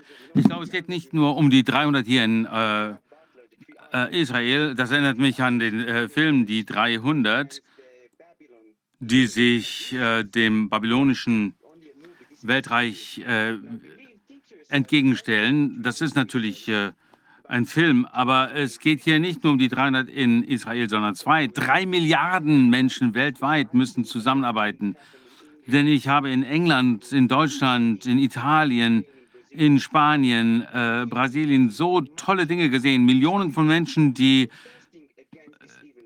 auf die Straße gegangen sind, um dagegen zu protestieren. Und sie, äh, stellen Sie sich, äh, glauben Sie, Sie machen sich keine Vorstellung, wie viel Angst die äh, äh, Menschen haben davor, die dahinter hinter diesen ganzen Dingen stecken. Denn sie wollen natürlich, dass wir Angst haben, dass wir nicht vernetzt sind, dass wir äh, nicht wissen, was äh, hier passiert, dass wir uns wirklich unter der äh, Decke verkriechen. Aber wenn das zusammenbricht, dann werden sie nicht gewinnen. Und das werden wir auch nicht zulassen. Und mit all diesen Wirtschaftskrisen und Kriegen äh, werden sie trotzdem nicht gewinnen. Wir als Menschen müssen gemeinsam mit einer Stimme äh, sprechen, denn was wir alle tun weltweit ist, dass wir arbeiten. Und wenn wir jeden Tag einen Menschen weltweit aufwecken, dann wird das die alte Welt retten. Wir haben in Israel einen äh, äh, Spruch, wenn Sie eine Seele retten, äh, retten Sie alle Seelen. Das ist natürlich nicht einfach, aber es ist wichtiger, ähm, Be Bewusstsein zu haben, als in die Dunkelheit geführt zu werden. Wieder sehr, sehr gut gesagt. Und äh, ich möchte nochmal hervorheben, die Demonstrationen, die äh, Proteste auf den Straßen, die haben vielleicht etwas gebracht, aber wir haben in Deutschland gesehen, dass der Effekt ist, dass die Menschen äh, scheinbar äh, unorganisiert sind. Also es gibt äh, gab jeden Tag, äh, jede Woche Spaziergänge. Am Anfang waren es 100, dann 200. Jetzt ist das ein bisschen abgenommen im Sommer, weil die natürlich auch nachgelassen haben mit den Einschränkungen. Aber ich bin sicher, wenn sie wieder kommen, es gibt noch einen neuen Virus, dann bin ich sicher, werden die Leute wieder auf die Straße gehen. Und das ist sehr gut denn es war sehr unkontrollierbar. Es war 2000 Städte in Deutschland alleine, wo die Menschen ihre Spaziergänge gemacht hat, haben, wo sie sich getroffen haben, wo sie sich miteinander verbunden haben. Diejenigen, die verstanden haben, was äh, los ist, entweder weil sie einfach nur nicht sich impfen lassen wollten oder weil sie mehr vom gesamten Bild gesehen haben. Und ich denke, das zeigt uns den Wert eines Einzelnen, äh, der mit jemand anders spricht und äh, sagt, wir müssen was tun oder einfach nur nicht mitzumachen. Und äh, genau, wenn zehn Leute in einem Restaurant sind und sagen, sie machen nicht mit, sie setzen diese Maske nicht auf, dieses äh, Zusammenkommen äh, auf kleiner Ebene, auf niedriger Ebene, in kleinen Gruppen. Wir brauchen nicht zehn Millionen, die auf die Straßen gehen, dass was ändern wird. Nein, die und der Widerstand hier und hier und hier, überall im Kleinen, das ist das, was viel bringt.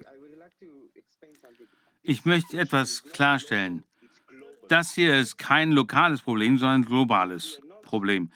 Wenn wir also nicht uns global vernetzen, vielleicht müssen wir uns äh, lokal äh, vernetzen, aber wenn wir das nicht dann weltweit machen, werden wir keinen äh, Erfolg haben. Denn diese Regierungen sind ja alle äh, Krebszellen und wenn wir die nicht zerstören, dann werden andere Zellen äh, sich ausbreiten. Wir müssen also den Krebs überall angreifen. Alle Menschen müssen das verstehen. Wir müssen diese Botschaft verbreiten. Wir müssen die Zahlen zeigen. Und wir müssen ihnen darstellen, wie sie die Menschen verletzt haben, wie sie Menschen getötet haben, wie sie Menschen äh, etwas gespritzt haben, was kein Medikament ist, sondern ein Gift, wie sie die Menschen, äh, die älteren Menschen äh, geschädigt haben. Das müssen wir den Menschen weltweit klar machen. Das sind äh, verrückte Psychopathen, das wissen wir. Und so wie Viviane das gemeint hat, ist, wir müssen lokal anfangen damit. Da sind wir am stärksten. Und dann müssen wir uns miteinander verbinden. Eine Gemeinschaft hier, eine Gemeinde da, eine Community. Und dann wird es international, weil alles, was wir brauchen, sind einige gute Menschen, die äh, mutig sind. Solange wir Leute haben wie Sie mit äh, Ihrem Geist, ich, mache ich mir keine Sorgen. Natürlich werden wir gewinnen. Ähm, ich möchte Sie aber daran erinnern, dass es äh, jemanden in Israel gab, einen Typen, äh, der hieß Jesus. Er war ein sehr unbeliebter Mensch, der die Wahrheit gesprochen hat. Er hat den Menschen äh, gesagt und er ist mit etwas äh, in Konflikt geraten äh, dass er gesagt hat, wir müssen äh, uns erneuern, wir müssen uns, äh, wir brauchen Liebe und Frieden. Und unser äh, Tod, unser Leben hängt von jemand anderem ab als von äh, der Regierung.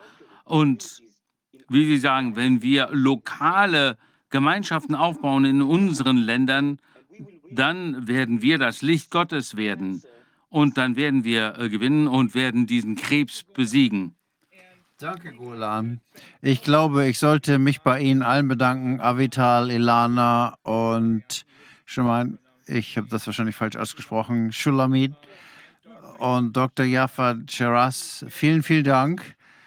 Das äh, war eine sehr inspirierende Sitzung. Äh, ziehen wir zusammen in die Schlacht. Wir werden gewinnen.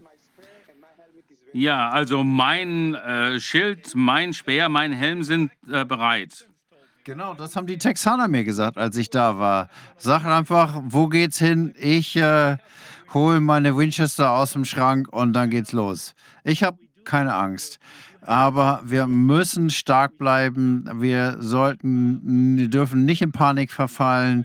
Wir müssen unsere Ruhe bewahren und nicht äh, uns in irgendwas reinprovozieren lassen und äh, gewalttätig werden.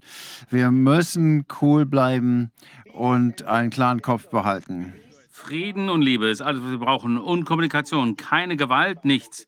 Wir dürfen nicht äh, in Gewalt ausbrechen. Sobald wir das machen, werden wir festgenommen und getötet. Nein, keine Gewalt. Ja, keine Gewalt. Bevor wir jetzt äh, die äh, israelische Sitzung beenden, möchten Sie noch ein abschließendes Wort sagen, Elana und Jaffa? Vielleicht sind Sie schon sind weg. schon, glaube ich, nicht mehr da. Okay. Also, das Komitee wird am 29. anfangen. Es wird immer Montag sein. Ja, hoffen wir. Es wird immer Montag sein. Wir ähm, bereiten uns darauf vor und hoffen, rechtzeitig anzufangen. Ja, wir freuen uns darauf, diesen neuen Pilz aus der Erde kommen zu sehen oder diesen Kristallisationspunkt. Wir haben jetzt eine Anwältin, Annie Flower Cox aus New York. Sie hat sehr interessante Neuigkeiten für uns. Sind Sie da? Ja, können Sie mich gut hören? Ja, können wir. Und wir sind brennen darauf, Sie zu hören. Ja, ähm, danke, Rainer. Äh, ja, ich habe Ihre Klage gelesen und ich glaube, das ist etwas, was die ganze Welt äh, sehen will. Das ist ja genauso bedeutsam wie die äh, Klage in, Eng in Italien, von der wir auch gleich noch hören werden. Sie haben sich gegen die Ges Gesundheitsbehörde gewandt in New York und den Governor, richtig? Genau. Katie Hochul. Gut. Was ist passiert? Ja, also ich bin hier im Staat New York. Äh, Hier bin ich schon seit äh, fast 24 Jahren als Rechtsanwältin tätig. Und äh, die Vorschrift, die ich ähm, vor Gericht gebracht habe, war die ähm, Isolations- und Quarantänelagerverordnung.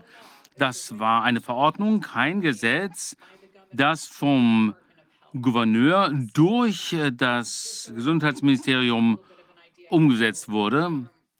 Also nur, damit Sie sich vorstellen können, wie das in New York funktioniert, in den Vereinigten Staaten.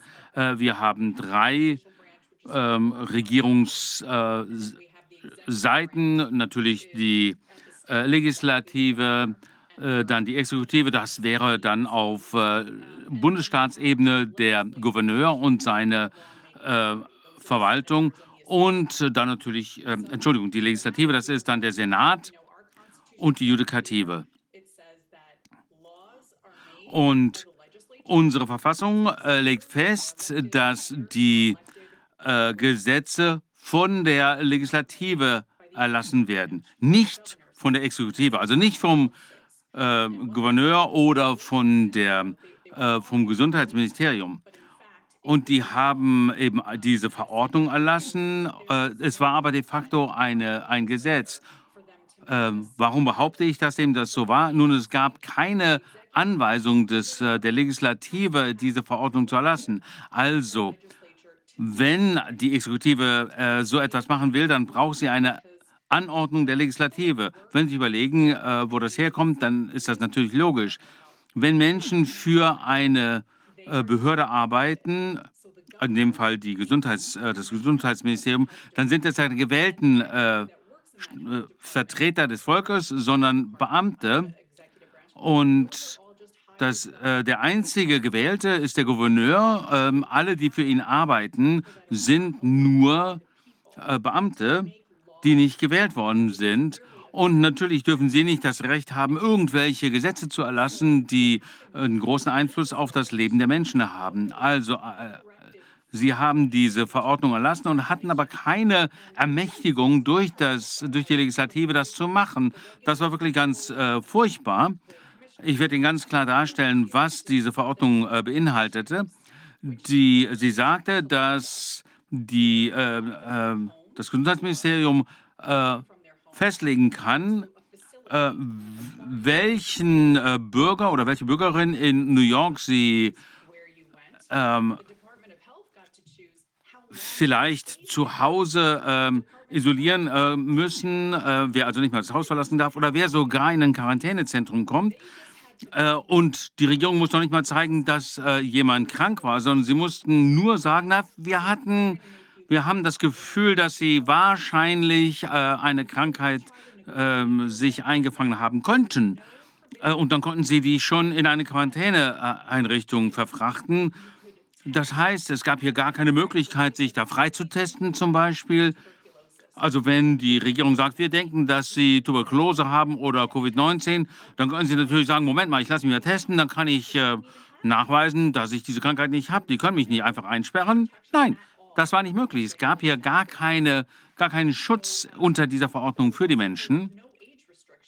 Und es gab auch keine Altersbeschränkung. Das konnten Sie also mit Ihnen machen, mit Ihren Kindern, mit Ihren äh, siebenjährigen Enkel oder Ihren äh, Großeltern. Da gab es überhaupt keine Einschränkungen. Und ähm, Sie haben in die Verordnung auch reingeschrieben, dass es nicht mal einen Notstand geben musste, um diese Machtbefugnisse zu haben. Und sie konnten auch die ähm, örtlichen Polizeibehörden einsetzen, um das, äh, um sie zu zwingen. Das heißt, sie konnten einfach äh, jemanden an der Tür haben, der die äh, da anklopft. Und da kommt der Sheriff daher mit ein paar Polizisten und sagt, wir haben hier diese Anordnung, äh, Sie müssen jetzt in Quarantäne. Das war also nicht nur verfassungswidrig, denn damit wurde die Gewaltentrennung unterminiert, sondern es war auch eine Verletzung bestehenden Gesetzes in New York. Äh, wir hatten schon seit 60, 70 Jahren ein Gesetz im Bundesstaat New York. Äh, da steht drin, dass man jemanden von der Gesellschaft äh, trennen kann, wenn sie eine ansteckende Krankheit haben. Aber da gibt es sehr viele Schritte, die zunächst einmal durchlaufen werden müssen, bevor man jemanden da in Quarantäne stecken kann. Und dieses Gesetz hat viele äh, Rechtsmittel, die da ergriffen werden können, sodass die Regierung diese äh, Machtbefugnisse nicht missbrauchen kann. Darum geht es hier. Äh, deswegen geht es, da braucht man hier Gesetze, damit äh, die Beamten und die Regierung ihre Machtbefugnisse nicht überschreiten äh, können. Und die äh, Gouverneurin ähm, Kathy Hochul und das Gesundheitsministerium haben sich, äh, hatten diese neuen Machtbefugnisse bekommen und äh, sie hätten dann wirklich wie Diktatoren sich ausruhen können, wen sie gerne äh, einsperren möchten. Können Sie sich vorstellen, was für eine äh, Korruption das bedeutet, wenn man solche ungezügelte Macht dem Gesundheitsministerium gibt und die noch nicht mal ähm, beweisen müssen, dass sie krank sind. Sie können also einfach sagen, no, wir denken vielleicht, äh, Sie äh, waren bei einem äh, Fundraiser für politische Zwecke. Da war jemand, der hatte eine, eine, eine ansteckende Krankheit, deswegen müssen sie jetzt leider in Quarantäne. Das war also völlig uneingeschränkte Machtbefugnisse, die die äh, Gewaltentrennung der Verfassung äh, unterminierte. die äh, Gesetze des Staates New Yorks ähm, ignorierte. Und wir haben äh, ähm, erreicht, dass der äh, oberste Gerichtshof im äh, Staat New York sich in unserem Sinne entschieden hat. Er hat gesagt, na, das geht nicht, sowas, so kann man das nicht machen. Das ist eine Verletzung der äh, Gewaltenteilung, das ist verfassungswidrig, das äh, ver verletzt bestehendes äh, New Yorker Recht, das es schon seit Jahrzehnten gibt. Das könnte er nicht einfach so machen.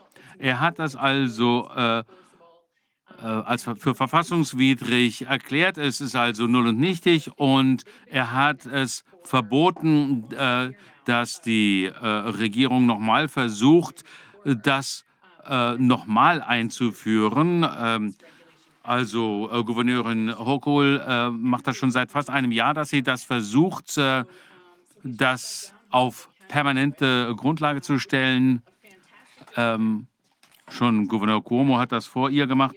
Und der Richter hat gesagt, nee, das geht nicht. Und die Gouverneurin möchte sich jetzt, äh, jetzt gegen diese äh, Entscheidung wenden und äh, sie möchte es jetzt vor die nächste äh, Ebene bringen. Es ist also wirklich eine Schande, dass sie versucht, das äh, wirklich ähm, anzufechten, denn das ist so offensichtlich verfassungswidrig. Was sagt sie der Bevölkerung in New York? Genau wie die, äh, der Generalstaatsanwalt. Äh, sie sagen, äh, dass, sie, dass äh, ihnen die Verfassungsrechte, äh, die Grundrechte der Menschen ähm, die äh, Gesetze des Staates New York ihnen egal sind, dass sie einfach das machen wollen, was ihnen gerade einfällt, ähm, ohne dass es irgendwelche ähm, Rechtsmittel gibt für die Menschen. Und Patricia James, die Generalstaatsanwältin, äh, wird ähm, im ähm, November sich den Wahl, zur Wahl stellen müssen. Dasselbe gilt für die Gouverneurin Hochul. Das heißt, ich ähm, äh, glaube, dass alle Menschen hier in New York äh, den Braten riechen müssen, dass sie äh, aufwachen müssen. Und das ist wirklich so eine ganz furchtbare äh, Tyrannei. Die, ähm, äh, das Gericht hat das natürlich jetzt niedergeschmettert und wir sind da wirklich sehr glücklich, äh, dass der Richter sich so entschieden hat. Wird darüber in den Mainstream-Medien berichtet? Gibt es irgendwie eine Information, die an die Öffentlichkeit gegangen ist dazu? Da gab es nicht äh, viel Berichterstattung darüber. Der, äh, die Gouverneurin und die äh, Generalstaatsanwältin würden das gerne unter dem äh, Tisch, unter dem Teppich halten, denn äh, die wollen sich ja im November den Wahlen stellen. Und glauben Sie, dass Sie wirklich jetzt äh, überall laut heraustrumpeten, dass Sie gerne die Verfassung außer Kraft setzen wollen, weil Sie ja diese Quarantänelage haben wollten? Die wollen das so weit wie möglich unter dem Teppich halten. Es gibt lokale Medien, lokale Radiosender, einige lokale Zeitungen, äh, die darüber berichten, einige, äh, viele Podcaster, die das online machen. Die New York äh, Post hat das online gestern ähm, darüber berichtet. Die Epic Times hat das gemacht, auch gestern, glaube ich.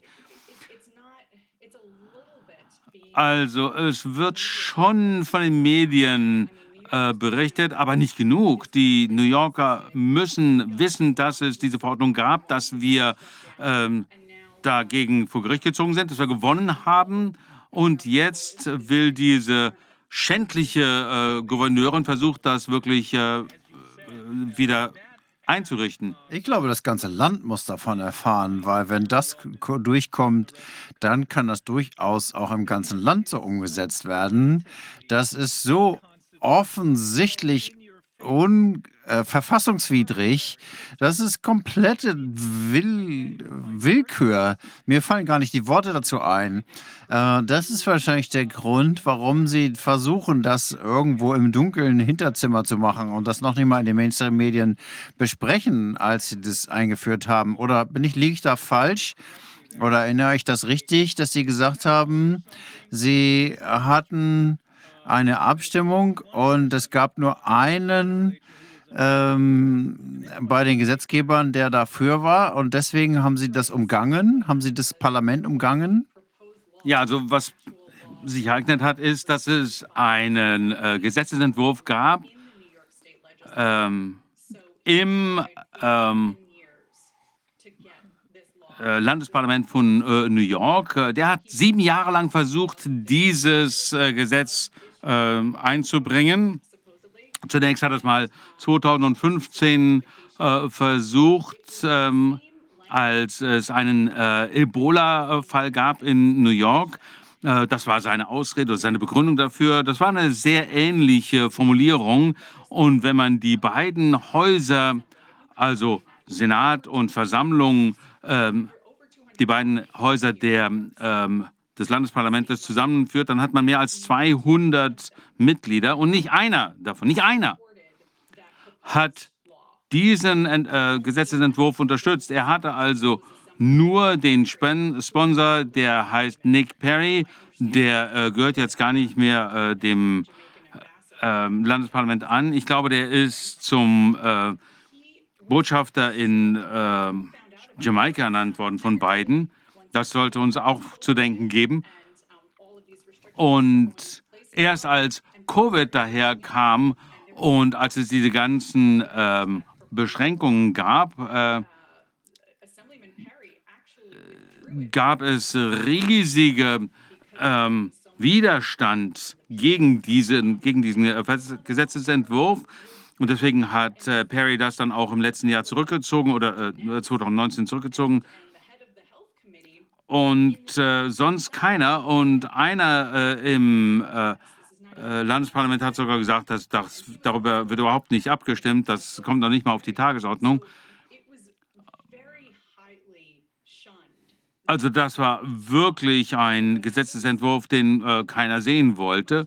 Und was passiert? Naja, die Gouverneurin ähm, nimmt sich die gleiche Formulierung im Wesentlichen, äh, macht daraus eine Verordnung und dann haben die, äh, hat die ähm, das Landesparlament überhaupt nichts äh, mehr zu melden. Das heißt, sie sind da einfach äh, durch die Hintertür gegangen, haben sich die Machtbefugnisse an sich gerissen, wirklich usurpierten diese äh, Befugnisse und damit haben sie die äh, Stimme der Wähler und Wählerinnen wirklich äh, stumm geschaltet, denn die äh, Landesparlamentarier, das sind natürlich unsere Stimme in diesem Prozess das stimmt also, Rainer. Das war eine ziemlich hinterfurzige äh, Art, das Ganze zu machen.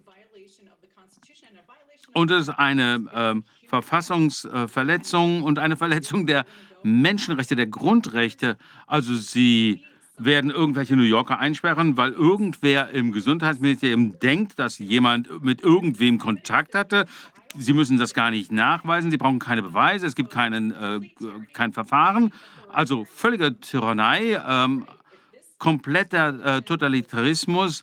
Und wenn diese Verordnung nicht ähm, äh, gesetzeswidrig ähm, äh, wäre oder wenn sogar ein äh, Appellationsgericht das jetzt äh, wieder einsetzt, dann wird man das natürlich auch irgendwo anders äh, kopieren äh, können in anderen äh, Bundesstaaten. Wenn man einfach Leute ähm, ins Gefängnis, also in Quarantäne stecken kann, dann ja, brauchen wir ja überhaupt keine Gerichtsverfahren mehr. Das ist also wirklich schändlich, dass sie überhaupt versucht, das ähm, vor ein äh, höheres Gericht zu bringen.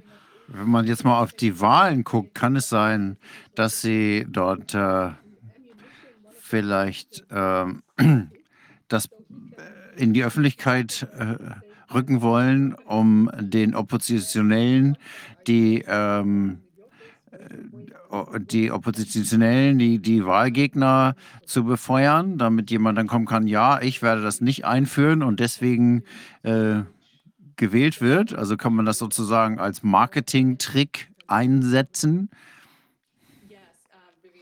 Ja, Viviane, das ist eine äh, sehr äh, gute Idee. Das ist genau das, was wir jetzt äh, versuchen zu machen. Die äh, Lee Zeldin ist Landesparlamentarier hier in New York und er wird sich zur Wahl stellen als Gegenkandidat äh, gegen die Gouverneurin im November. Er ist Republikaner, sie ist Demo äh, Demokratin. Und äh, ja, wir werden versuchen, diese Information äh, Reese Eldon zu geben. Ähm, und hoffentlich kann er äh, dazu beitragen, dass wir das bekannter machen und das wirklich zum Teil seiner Plattform zu machen, denn er hat sich öffentlich gegen äh, äh, erzwungene äh, Quarantäne ist. Und äh, er war wirklich äh, froh, als wir letzte Woche diesen Gerichtsprozess gewonnen haben. Also wir wissen, dass er auf der Seite der Verfassung und der Menschen ist. Das ist also eine gute Idee, dass wir seine Plattform nutzen. Und ganz ehrlich, das kann wirklich jeder Politiker, jede Politikerin nutzen, denn dieses Jahr ist ja auch Wahljahr für die Senatoren und die anderen Landesparlamentarier äh, in äh, New York. Also alle 200 Sitze werden neu besetzt. Ähm, und die Leute sollten sagen, hey, schaut euch mal an, was äh, Gouverneurin Hochul und Letitia James, die äh, Generalstaatsanwältin, machen wollen. Die wollen diese, äh, diesen Gerichtsspruch ähm, aufheben lassen, der völlig korrekt, völlig gerecht ist. Und äh, die wollen das äh, außer Kraft setzen. Wollt ihr die Leute wieder wählen? Wollt ihr die wirklich an den Schaltstellen der Macht haben in New York? Steckt da irgendjemand hinter, die diese Leute machen, wie diese Leute da äh, vorantreiben? Frage. Die wollte ich stellen. Äh, manchmal ist es ja so, dass denen dann irgendwelche Regierungsstellen versprochen werden. Die rotieren ja da auch immer. Wir kennen diese Mechanismen, die Leute zu besprechen mit Interessenskonflikten. Gibt es da irgendeine Art Analyse zu?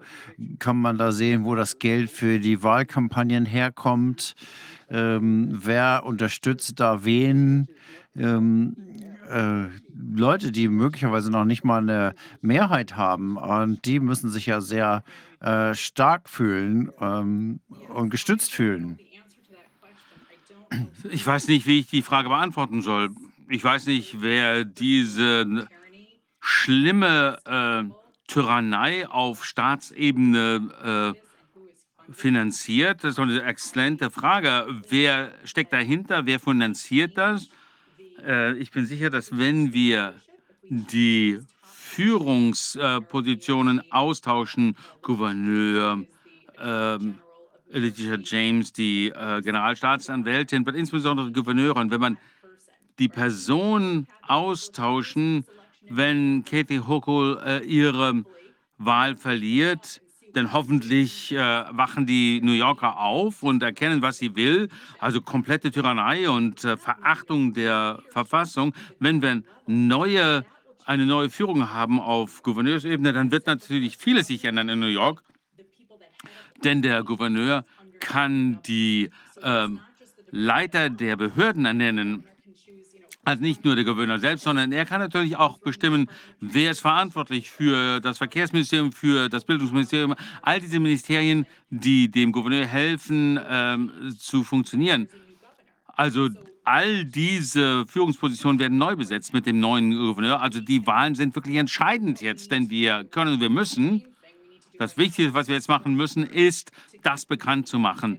Äh, das äh, in die Medien zu bringen, so viel Publizität zu bekommen, wie wir nur können. Denn die Gouverneurin und Letitia James, die Generalstaatsanwältin, wollen das natürlich einfach unter den Teppich kehren. Die wollen äh, sich jetzt wehren, natürlich. Denn die wollen ja diese Quarantänelager haben.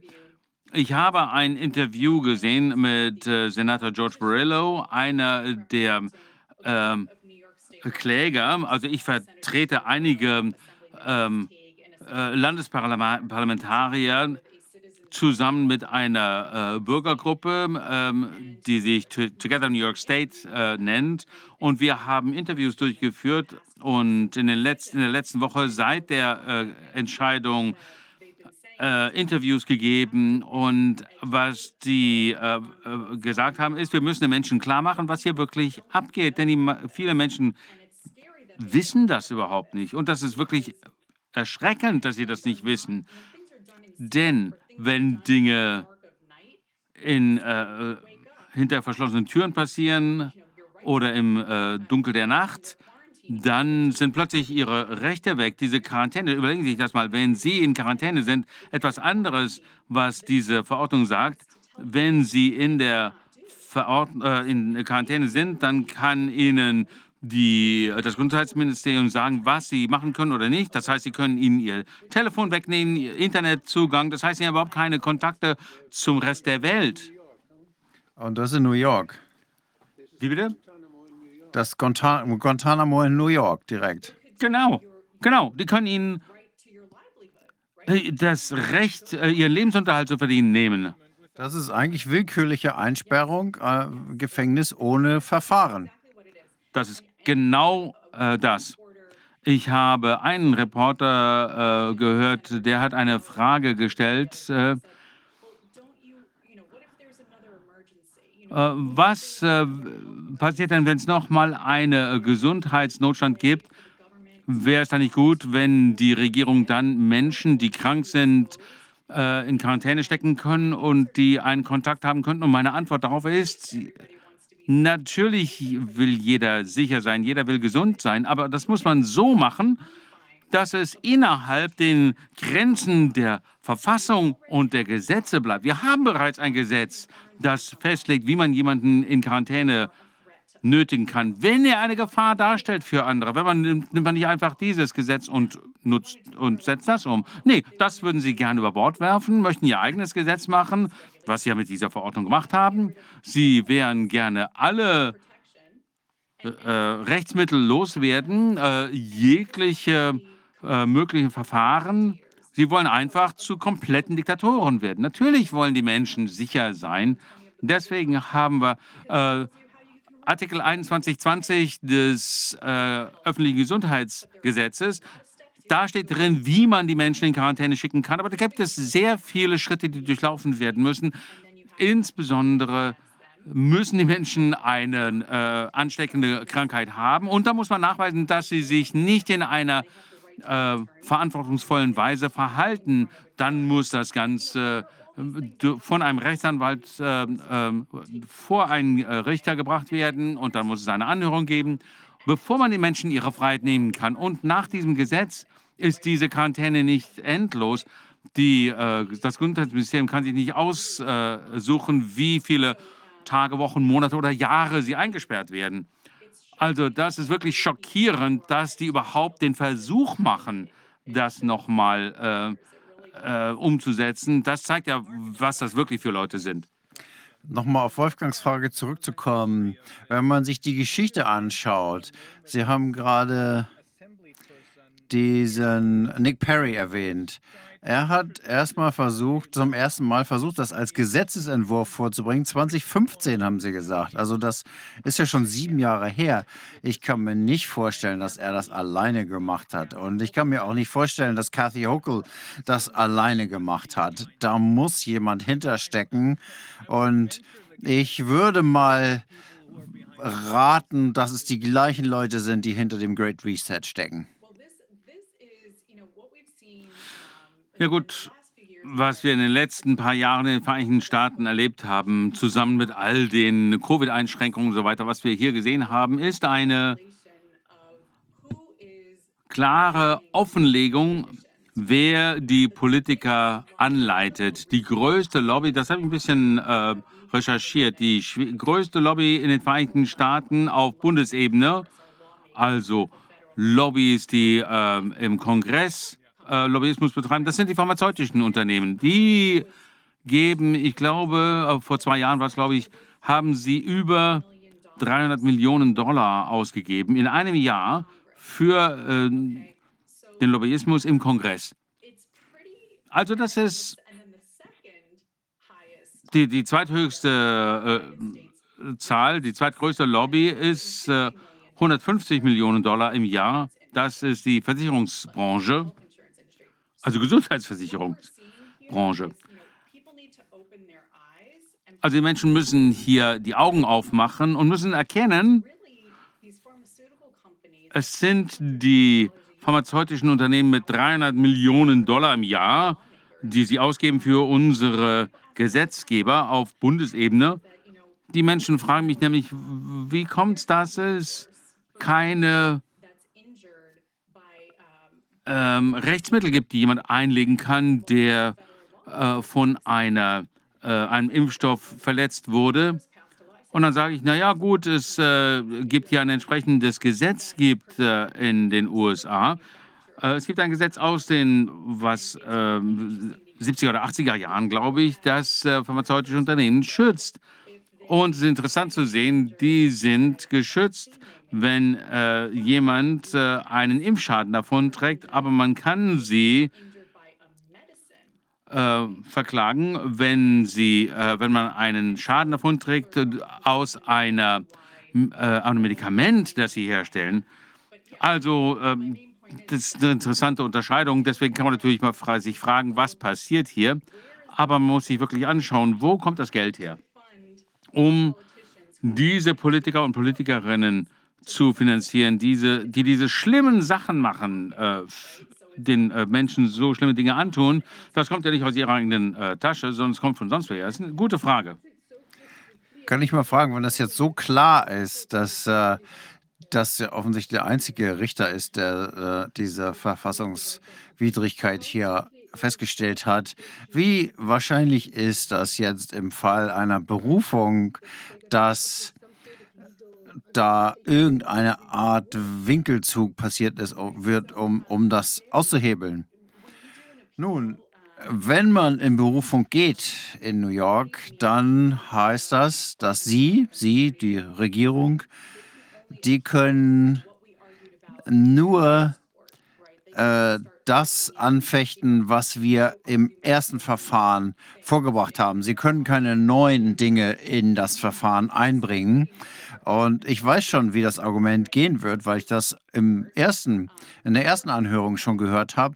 Das äh, Argument ist, wir brauchen diese Macht, wir brauchen absolute Kontrolle über die New Yorker, 19,5 Millionen Menschen.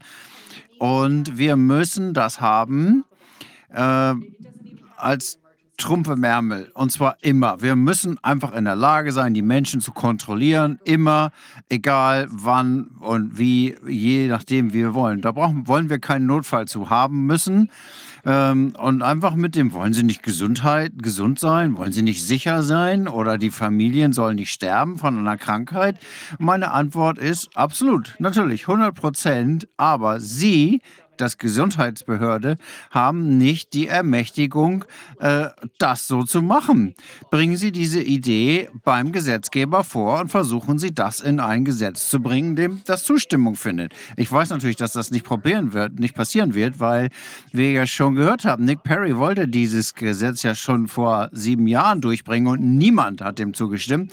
Wir wissen also, dass der Gesetzgeber in New York so ein Gesetz nicht haben will und das ist der der Grund, warum die Gesundheitsbehörde das eben eigenständig gemacht hat, weil es sieben Jahre lang schon nicht geklappt hat. Also haben sie gedacht, vielleicht können sie den Gesetzgeber einfach mal umgehen. Aber könnte das denn so sein, dass es irgendein korruptes Gericht gibt, äh, was dann ähm, entsprechend Recht spricht? Nun, das nächste, die nächste Ebene ist ein Revisionsgericht und wenn es dann nochmal eine Berufung gibt, dann kommt es zum höchsten Berufungsgericht und unsere Richter bei der ersten Berufung werden von den Menschen gewählt. Die Richter in dem höheren Berufungsgericht, die werden berufen. Also, wenn das jetzt wieder ähm, ein Platz frei wird, dann ist es leider so, dass der Gouverneur die äh, Richter des höchsten Gerichtes benennt. Und deshalb gab es einen Vorsitzenden Richter in diesem höchsten Gericht, der gerade gesagt hat, interessanterweise, dass sie zurücktritt äh, zurücktritt Ende des Sommers. Und das bedeutet, dass äh, Governor Hochul da noch jemanden benennen kann. Also, das ist schwer vorauszusagen, aber man möchte meinen, dass selbst wenn die Richter, die jetzt im Berufungsrecht sitzen, von demokratischen Re Gouverneuren berufen worden sind, dieser oder der davor oder wann auch immer das sein gewesen sein mag, könnte man doch meinen und hoffen, dass sie nicht von politischen Agenten getrieben sind, sondern sich die Verfassung anschauen, die Argumentation anschauen und dann äh, so äh, entscheiden, wie äh, bereits jetzt entschieden worden ist, nämlich dass die Regierung ihre Kompetenzen überschritten hat. Aber also eigentlich sollte das nichts ausmachen, aber gut, wir werden sehen, was passiert. Es gab ja noch diesen anderen Fall, den ähm, Leslie Minukian in Florida betrieben hat. Da haben wir ja neulich auch schon drüber gesprochen als wir mit Ihnen gesprochen haben. Da in dem Fall war es so, dass entschieden worden ist, dass der Bundesrichter in Florida auf der Basis auch wieder, dass die Regierung nicht die Kompetenz hatte, eine Masken, Maskenpflicht in den öffentlichen Verkehrsmitteln äh, auszusprechen. Und äh, die werden auch in Berufung gehen. Und Sie haben schon klargestellt, dass Sie in einer der früheren Entscheidungen, ich glaube mit Kreuzfahrtschiffen, da wurde dann gesagt, dass die Regierung einfach nicht die Kompetenz hat, solche Pflichten zu verhängen. Das muss vom Gesetzgeber ausgehen. Das kann man nicht einfach durch Verordnungen machen. Und ich glaube, das ist die Gefahr, dass ähm, die äh, Regierung hier äh, nach vorne gebracht wird und stärker wird. Und deswegen ist es so wichtig, dass die Menschen hier verstehen, worum es hier geht. Wir müssen das öffentlich machen. Wir müssen das so vielen Menschen wie möglich klar machen, sodass sie verstehen, dass es hier nicht nur einfach die ähm, Gewaltenteilung, sondern es geht hier um die Demokratie selbst. Und es ist so wichtig, dass das jetzt in den USA passiert, denn wenn das hier in Israel passieren würde, wie wir gerade gehört haben von einem Kollegen, äh, Goran Ashton, dann würde das überhaupt kein Gehör finden und die Richter würden immer für die Regierung entscheiden. Genauso wie hier in Deutschland, wie wir das hier auch gerade in diesem ganz großen Gerichtsfall ähm, von zwei ähm, Offizieren der, Bund, der Bundeswehr gesagt haben, gesehen haben, die verloren haben, obwohl das Gericht sich eine ganze Reihe von Sachverständigen angehört hat und Beweise angeschaut hat, die ganz genau dargelegt haben, dass es keine Notwendigkeit gibt für die Impfung, plus dass es keine Pandemie gibt, dass die Pandemie nur durch die falsch angewendeten Tests eingeleitet oder dargestellt wurde und dass das überhaupt keinen äh, Sinn macht, diese Impfung zu nehmen, weil sie überhaupt keine Wirkung haben und nur schädlich sind. Sie haben alles ignoriert, was diese Sachverständigen vorgebracht haben. Und das führt uns zu dem Beschluss, dass das ähm, nur ein äh, Schauprozess war, ein Feigenblattprozess, äh, damit die Leute glauben, dass das Rechtssystem noch funktioniert, was ganz klar nicht der Fall ist. Deswegen ist es so wichtig, dass Sie in den USA jetzt hier so viel vor die Gerichte bringen und das auf Verfassungsrechtlichkeit prüfen lassen, weil es so glasklar darstellt, dass es ein Angriff auf die Demokratie insgesamt ist. Ja, auf jeden Fall, Rainer. Ein Angriff auf die Demokratie und in der jüngeren Vergangenheit hat es Entscheidungen des äh, obersten äh, Gerichtshofes in den Vereinigten Staaten in der gleichen, im gleichen Sinne, dass man eben nicht einfach Behörden, Bundesbehörden haben kann, äh, die Dinge machen, die eigentlich der Kongress machen sollte. Im Januar diesen Jahres hat der oberste Gerichtshof eine äh, Regel des ähm, Arbeitsministeriums äh, aufgehoben. Die äh, Verordnung äh, sagte, dass jedes Unternehmen mit mehr als 170 Mitarbeitern die äh, Mitarbeiter äh, nötigen müsse, ähm, sich impfen zu lassen oder entsprechend freitesten zu lassen. Und ähm, das Arbeitsministerium wurde entsprechend äh, verklagt. Ähm, äh,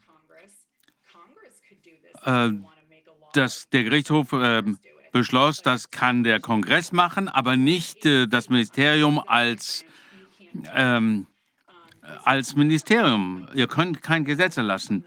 Eine weitere Entscheidung von vor zwei Wochen äh, hat mit einer ähm, Verordnung der äh, Umweltbehörde zu tun, der Bundesumweltbehörde.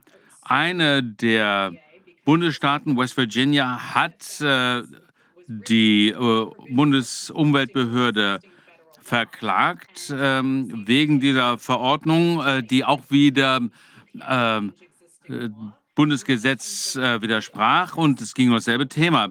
Ihr seid keinen, äh, ihr seid nicht der Kongress, ihr könnt keine Gesetze erlassen. Wenn ihr ein Gesetz wollt, redet mit dem Kongress, der kann das machen. Und der oberste Bundesgerichtshof hat gesagt, ja, das ist richtig.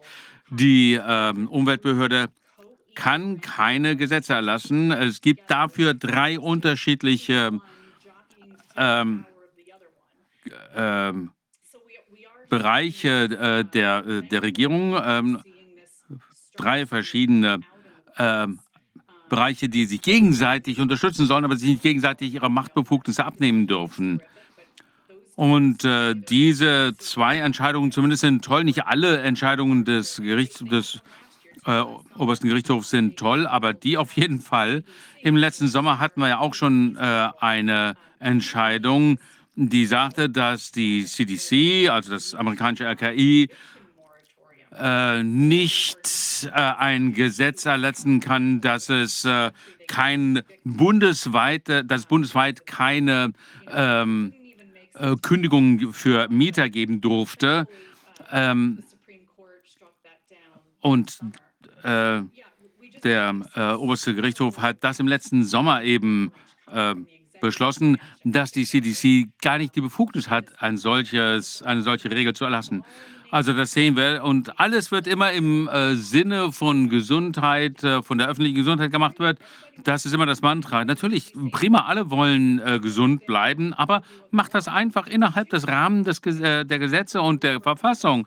Ähm, trampelt jetzt nicht die Rechte aller äh, nieder, weil ihr die Macht haben wollt. Wenn es wirklich um Gesundheit geht, und das ist das äh, Wichtige, was ich sagen will in diesem Zusammenhang. Wenn die Gouverneurin in New York, Kathy Hochul, wirklich will, dass alle gesund bleiben, warum werden nicht die Gesetze einfach umgesetzt, die wir schon haben? Wir haben doch schon Artikel äh, 2120 des äh, Gesetzes äh, über öffentliche Gesundheit, die äh, das festlegt, wie äh, ansteckend Erkrankte aus der oder von der Gesellschaft getrennt werden können. Aber das mit entsprechenden äh, gesetzlichen äh, Einschränkungen. Weil es nicht um Gesundheit geht. Es geht einfach darum, dass die Regierung übergriffig ist. Und das war sie schon. Ist sie schon seit zwei Jahren. So einfach ist das.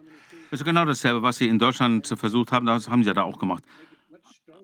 Und äh, Sie haben es natürlich noch viel stärker gemacht, als Sie diese Verwaltungsbefugnisse der WHO übertragen wollen. Darum ging es ja. Die wollten ja die Regierung äh, zu ermächtigen, Regulierung, äh, Verordnungen zu lassen, ähm, wo, äh, Entschuldigung, die WHO entsprechend ermächtigen, wo niemand mehr demokratisch legitimiert ist. Also sie wollen diese Befugnisse den äh, demokratisch legitimierten Institutionen nehmen und unsere Gesellschaften damit äh, destabilisieren. Und sie drohen uns mit irgendwelchen Krankheiten, die überhaupt nicht existieren.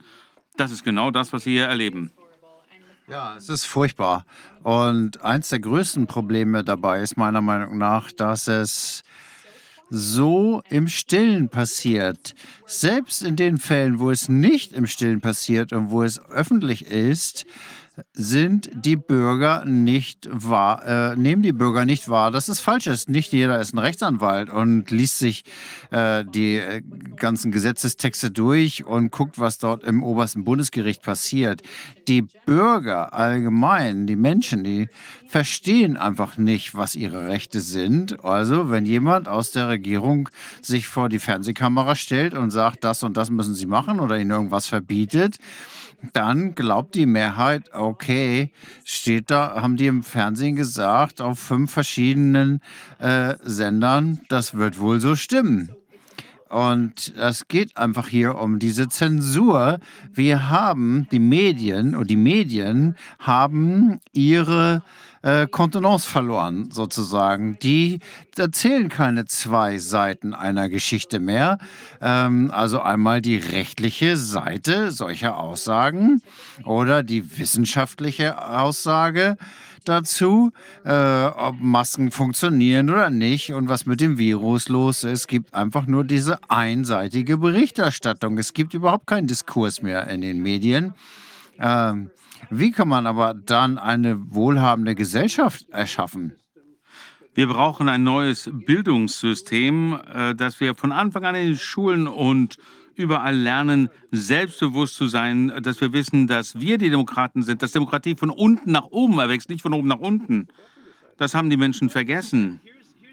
Hier ist die gute Nachricht. Trotz all dieser Dinge, dieser verrückten Anstrengungen, die Demokratie zu unterlaufen, gibt es zwei, zwei Dinge, die positiv sind. Einmal diese offensichtlichen Versuche können für mich nur bedeuten, oder meine Schlussfolgerung daraus ist, dass die andere Seite verzweifelt ist. Das muss so sein, weil das einfach so lächerlich ist, was sie da machen. Und der zweite positive Punkt ist, dass äh, zumindest in Teilen der USA das Rechtssystem noch zu funktionieren scheint, wegen Leuten wie Sie, wegen Menschen, die wirklich aufstehen und für den Rechtsstaat einstehen und brillant und erfolgreich kämpfen. Das ist nochmal mein wirklicher herzlicher Glückwunsch an Sie. Das ist so wichtig, nicht nur für die New Yorker, sondern für das gesamte Land, wahrscheinlich sogar für die gesamte Welt, denn wir versuchen das ja in anderen Teilen der Welt genauso zu machen. Ich möchte noch was dazu anmerken. Insbesondere,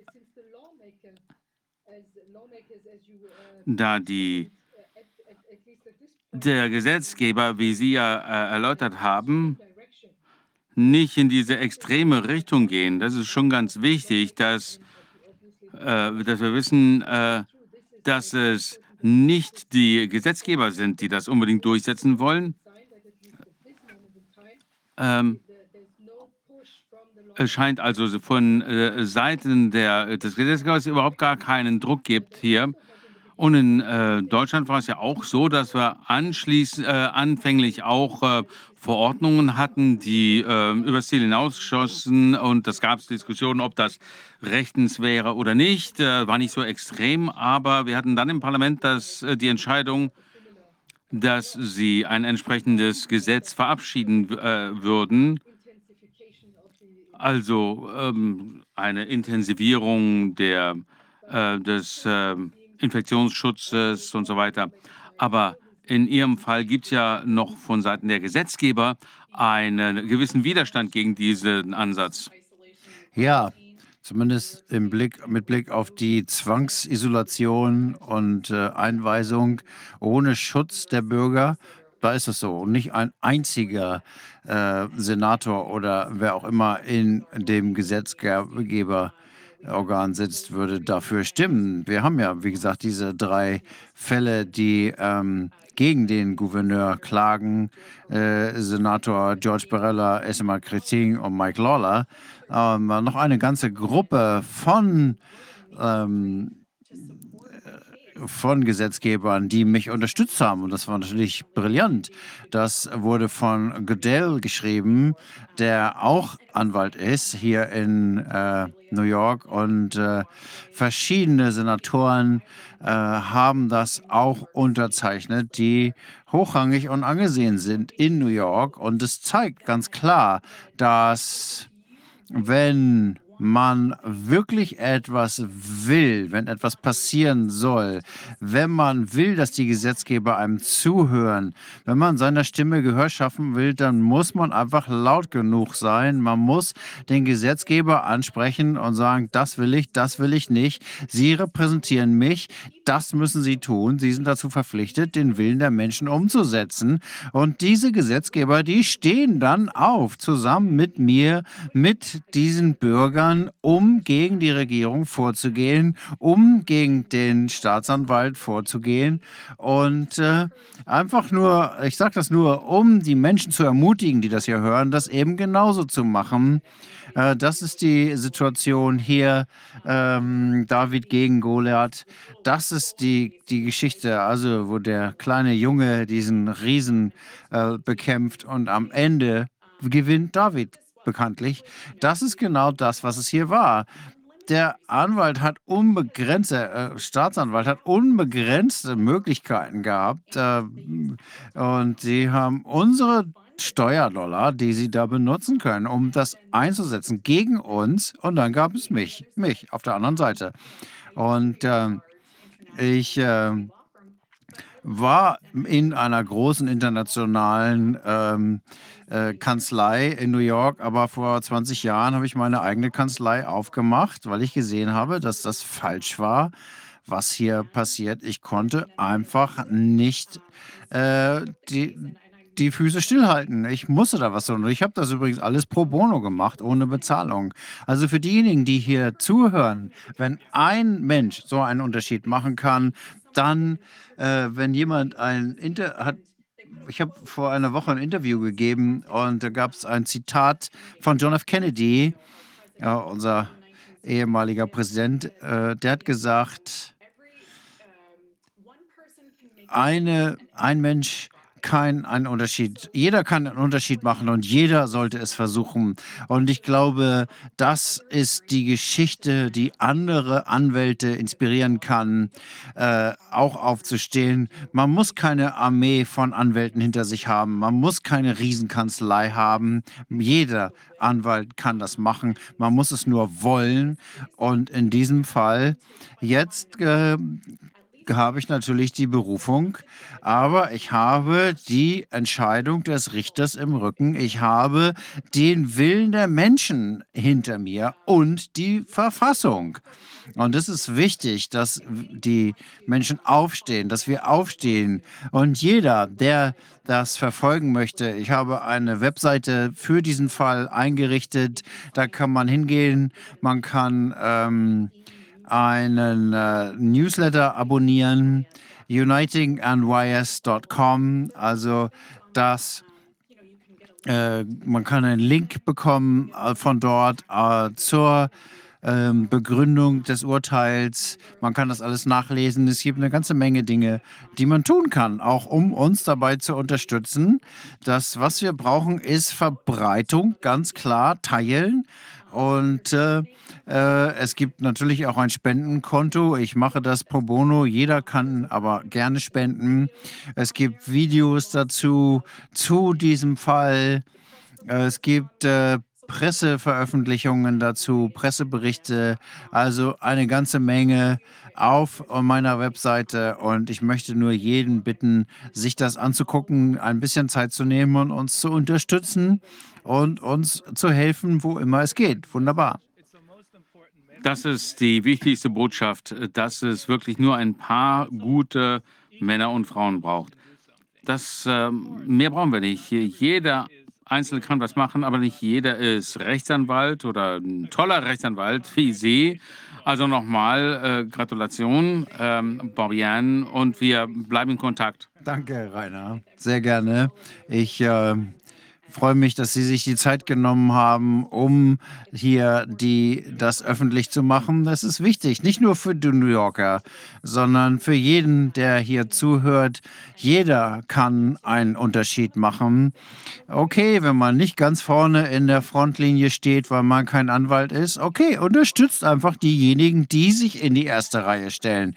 Da kann jeder einen Unterschied machen wie wir gerade gesehen haben. Vielen Dank. Wir bleiben in Kontakt. Wir müssen jetzt mit Renate reden. Die wartet schon seit einer halben Stunde. Wir haben noch ein kleines technisches Detail. Können wir das äh, können wir ein ähm, Schreiben an den Richter schicken, damit das, der Richter weiß, dass wir das weltweit hören? Das ist eine tolle Frage, Viviane. Ähm, dass wir eine internationale Unterstützung haben. Das werde ich mir mal anschauen.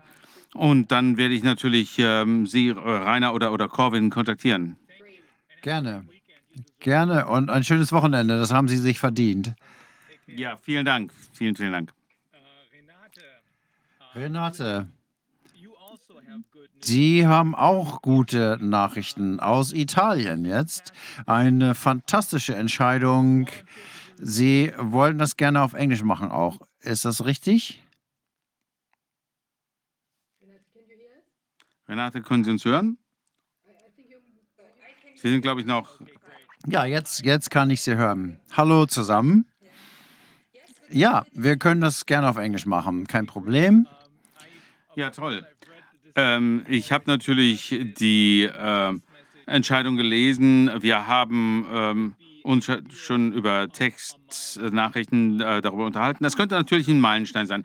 Können wir uns das mal hören? Das ist ein italienischer Richter, der eine Entscheidung getroffen hat, ob ein, was Psychologe war es, glaube ich, ob der geimpft sein muss oder nicht, um seine äh, Arbeit ausführen zu können.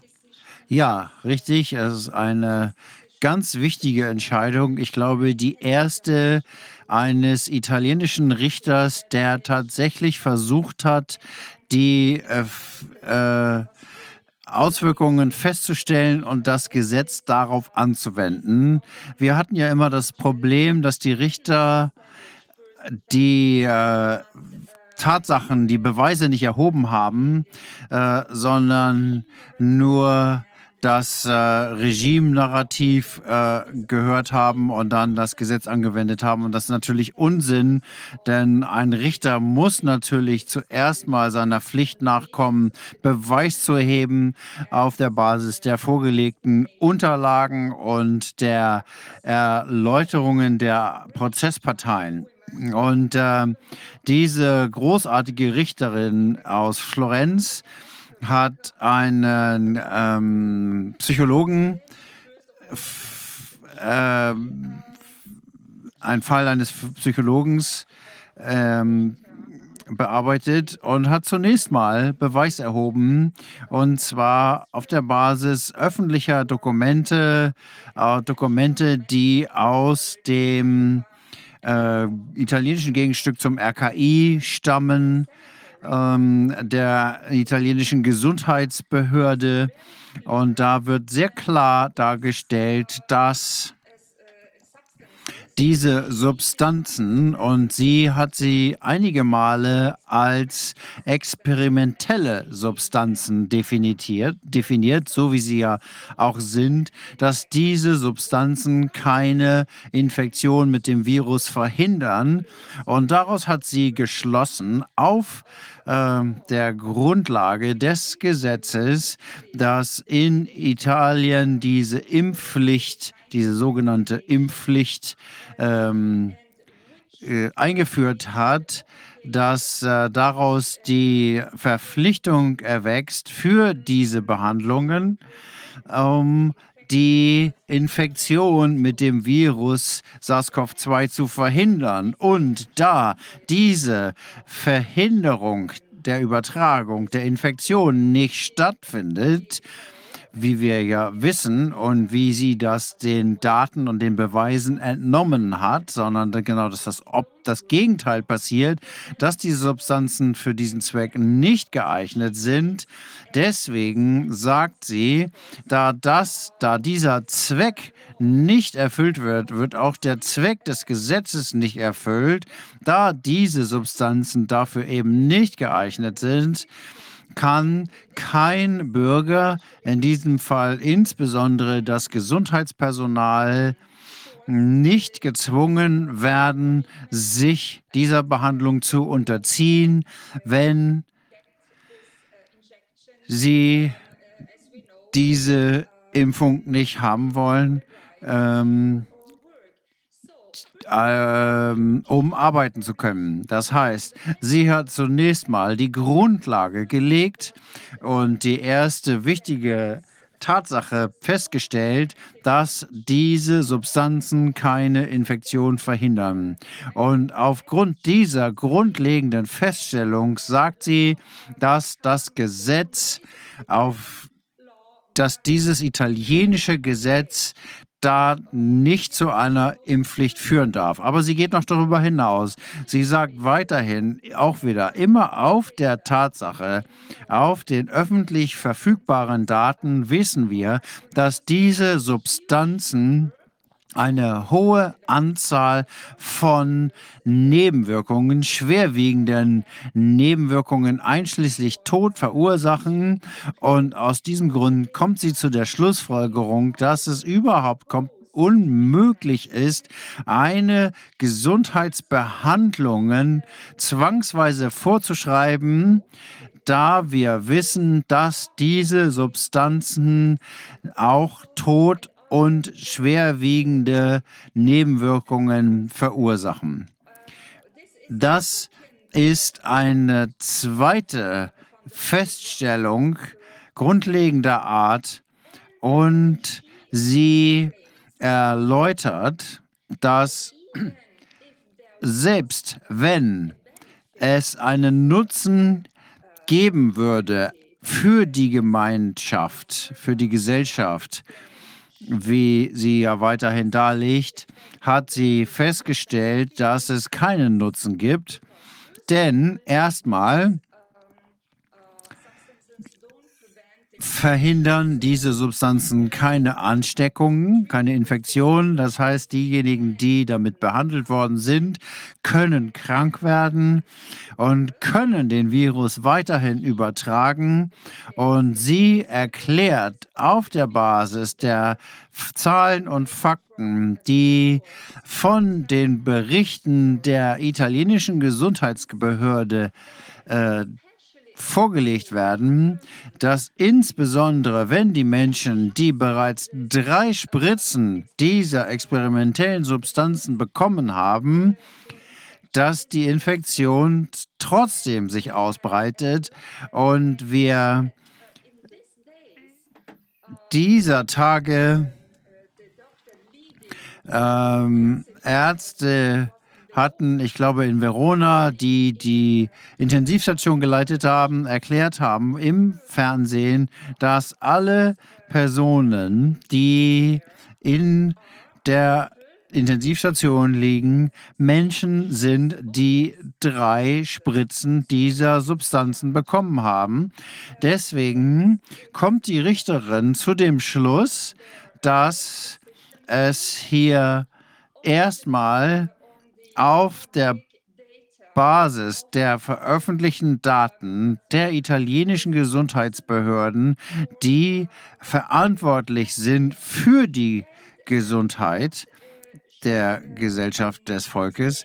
Und sie hat weiterhin erläutert in ihrer in ihrer Entscheidung, dass selbst wenn diese Substanzen funktionieren würden, um die Infektion zu verhindern, sagt sie, dass nach der Erfahrung, insbesondere in Europa, oh, in ähm, der, im faschistischen Deutschland vor diesem Hintergrund kann und darf es keine verpflichtenden Behandlungen mit solchen Substanzen ohne freie und informierte Zustimmung zu sein. Und äh, wenn die Informationen in der Zustimmung fehlen, dann äh, kann diese informierte Zustimmung rein logisch gar nicht stattfinden. Und wir wissen ja, dass der Bevölkerung die richtigen Informationen vorenthalten worden sind. Das heißt, sie sagt also, selbst wenn diese Substanzen einen Nutzen bringen würden, obwohl die öffentlichen Berichte darlegen, dass das nicht so ist, selbst wenn es so wäre, dann ähm, wenn es einen Nutzen geben würde für die Gesellschaft im Gesamten, dann kann man kein Individuum opfern für das Wohl der gesamten Gemeinschaft. Das äh, sagt sie in ihrer Urteilsbegründung und das ist auch ein sehr wichtiges Prinzip, was sie hier verfolgt. Denn es scheint so zu sein, dass die meisten unserer Richter offensichtlich vergessen haben, dass es dieses Prinzip anzuwenden gilt.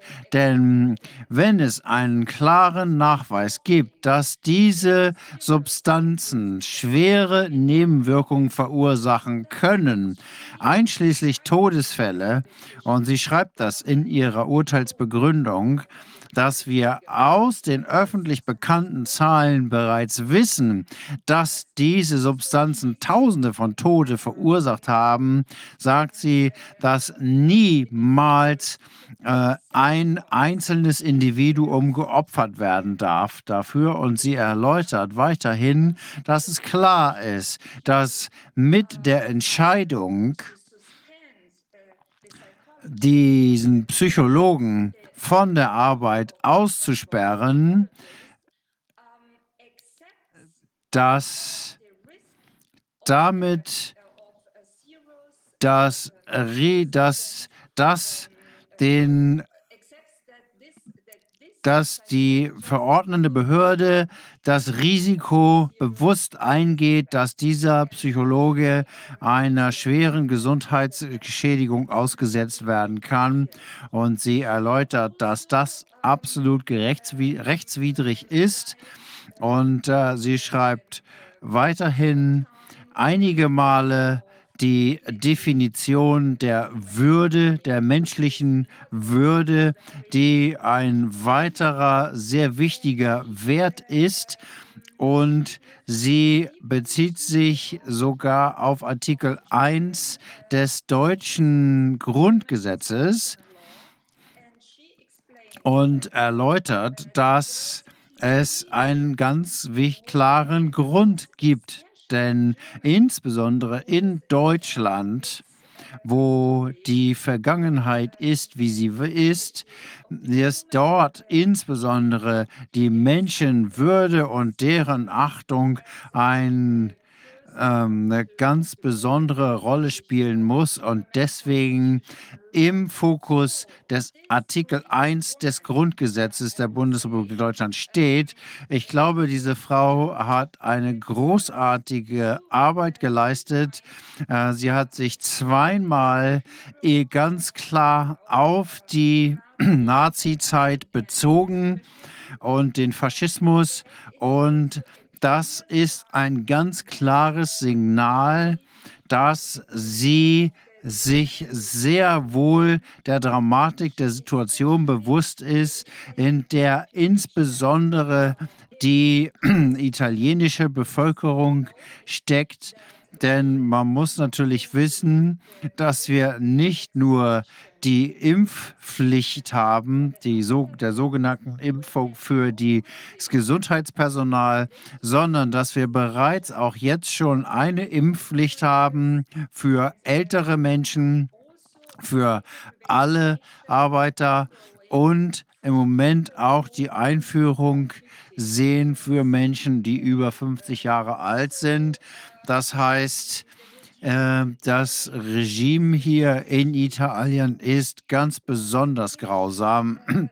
Sie hat weiterhin gesagt, dass sie erklärt weiterhin, dass die äh, informierte Zustimmung nicht möglich ist, da wir am Ende nicht wirklich wissen, welche Bestandteile in den Substanzen drin sind und wie die Wirkmechanismen dieser Substanzen sind, nicht nur weil die, äh, das dem Getriebsbeheimnis unterliegt, sondern auch dem äh, wahrscheinlichen Militärgeheimnis.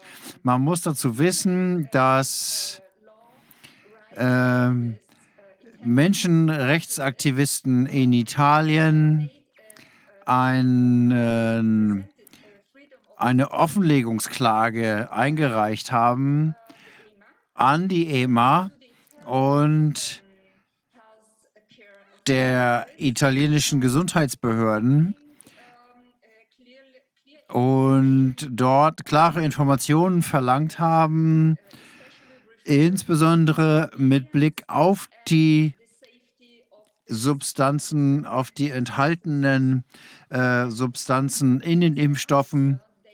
Und äh, sie haben in diesem Zusammenhang auch herausgefunden, dass es hier ein Militärgeheimnis gibt und diese Antwort kam von der EMA selbst. Da hieß es, dass sie diese Art von Informationen nicht herausgeben dürfen, weil sie einem Militärgeheimnis unterliegt. Und diese italienische Richterin hat absolut richtig daraus geschlussfolgert, aufgrund dieser unglaublichen Auslage, die dieser Kriminellen, die von dieser kriminellen EMA stammt, hat sie gesagt, wir haben nicht die Information. Selbst wenn wir die Information öffentlich anfordern, bekommen wir sie nicht und folglich können wir nicht informiert zustimmen. Und wir wissen ja, dass äh, besonders in Italien der Bevölkerung gesagt wurde, dass diese Mittel zur sterilen Immunität führen, dass, sie, äh, dass man sicher sei, dass man nur zwei Spritzen äh, benötigen würde und dann sei alles gut. Und noch ganz andere Dinge wurden den Menschen erzählt. Und auf der, dieser Grundlage haben wir jetzt eine äh, sehr große Zahl öffentlicher Auslassungen, auch durch unseren Staatspräsidenten Mattarella und äh, seitens äh, dem äh, Premierminister, der ja gestern den Rücktritt eingereicht hat. Wir werden am Mittwoch sehen, was das äh, Parlament dazu zu sagen hat, ähm, wenn es sich entscheiden muss, ob er äh, gehen muss oder nicht. Und beide, Draghi und Mattarella, haben mehrmals öffentlich erklärt, dass nur Menschen, die diese Behandlung über sich ergehen lassen, äh, überleben werden, dass die anderen sterben werden und äh, dass äh, die dann auch noch verantwortlich sein werden für den Tod der anderen. Wir sind also in den Händen von Verbrechern. Und ich habe bereits gedacht, dass sie die Menschenwürde ins Zentrum stellt, sich äh, zweifach auf Narzissmus und äh, Faschismus bezieht. Sie unterstreicht auch, dass selbstverständlich nationales, europäisches und Völkerrecht keine Behandlung mit experimentellen äh, Substanzen zulässt beim Menschen ohne freie und äh, informierte Zustimmung.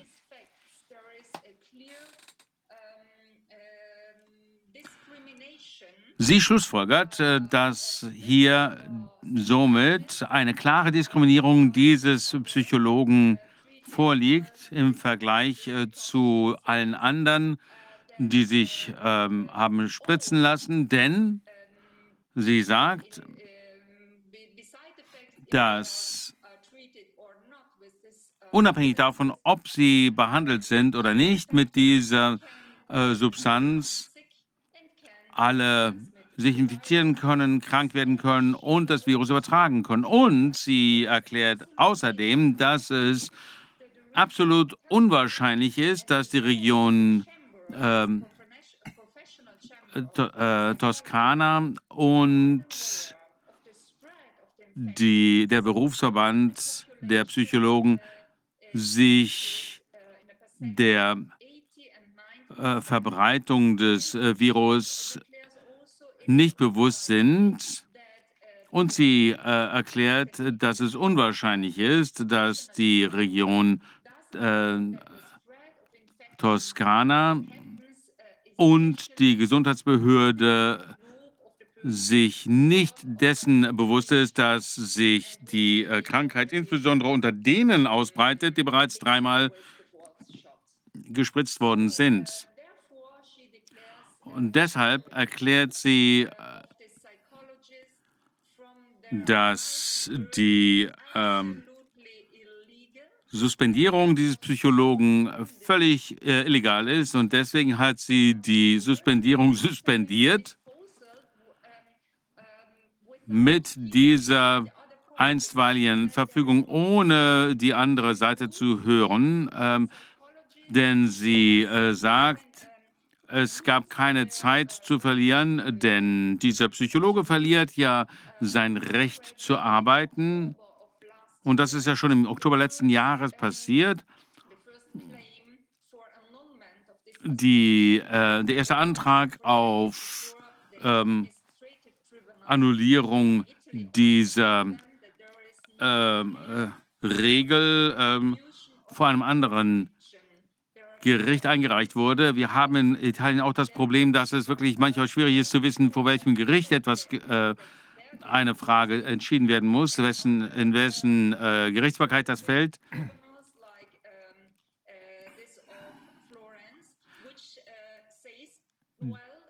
Das äh, Gericht hier in äh, Florenz äh, argumentiert, das hat mit den äh, mit der geistlichen Gesundheit äh, zu tun. Deswegen muss das vor ein, äh, ein ordentliches Gericht, äh, gehört das vor ein ordentliches Gericht. Das klingt nach der richtigen Entscheidung und deswegen äh,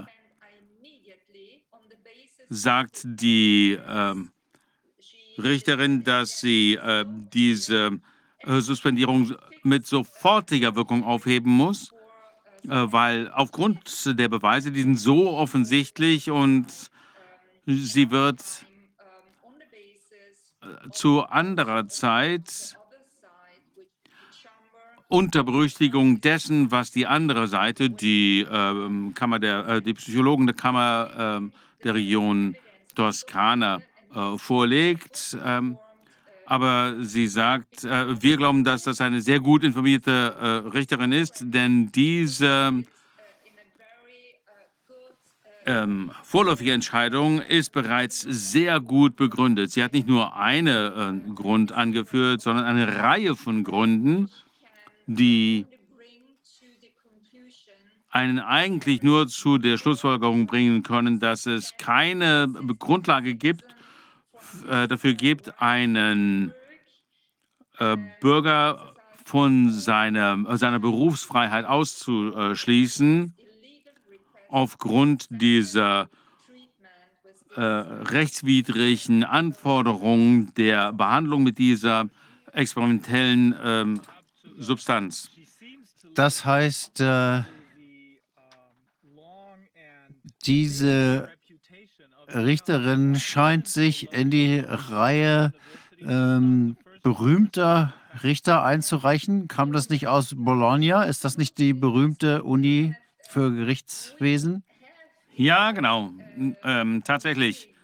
Und wir haben wirklich äh, sehr viele hervorragende äh, Rechtsanwälte und die Rechtskultur in Italien ist ähm, sehr berühmt und äh, hat ein hohes Ansehen. Aber wir haben in den letzten beiden Jahren ja unfassbare Entscheidungen erleben müssen. Wir haben erleben müssen, dass Richter anstelle erst einmal die Fakten zu würdigen, was ja ein Richter natürlich machen muss, und nicht einfach äh, nur dem äh, Narrativ einer Regierung zu folgen. Wir hatten sogar ähm, Erklärungen in den Entscheidungen dieser anderen Richter, äh, in denen sie sagen, naja, wir können ja nicht die Entscheidungen einer Regierung kritisieren. Das ist ja völlig unglaublich. Ein Richter hat die Regierung zu kontrollieren. Und wir hatten viele, ganz viele Entscheidungen dieser na gut, ich äh, möchte Sie gar nicht als Richter äh, bezeichnen. Die müssen wirklich mal ihre Rolle, ihren, ihren äh, Job mal äh, ändern, denn es ist ihr, ihre Schuld, dass wir uns in dieser dramatischen Lage befinden. Denn wenn ein Richter erklärt,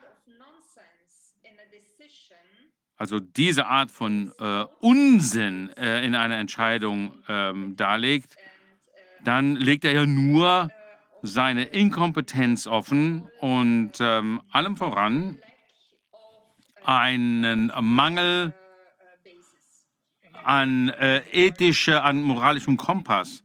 Jeder Richter, der so argumentiert, ist eigentlich eine Schande für seinen Berufsstand.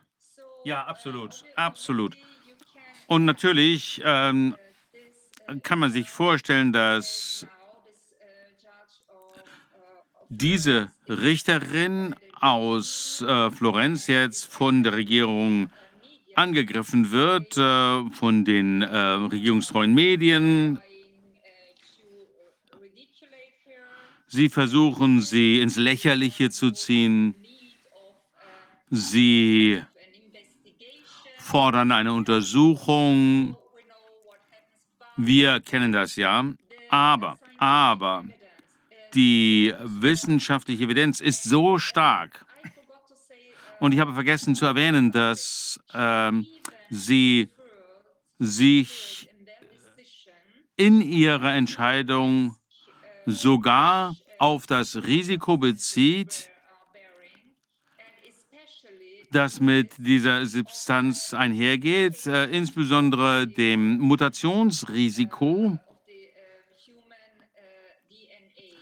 der menschlichen DNA. Denn wir wissen ja,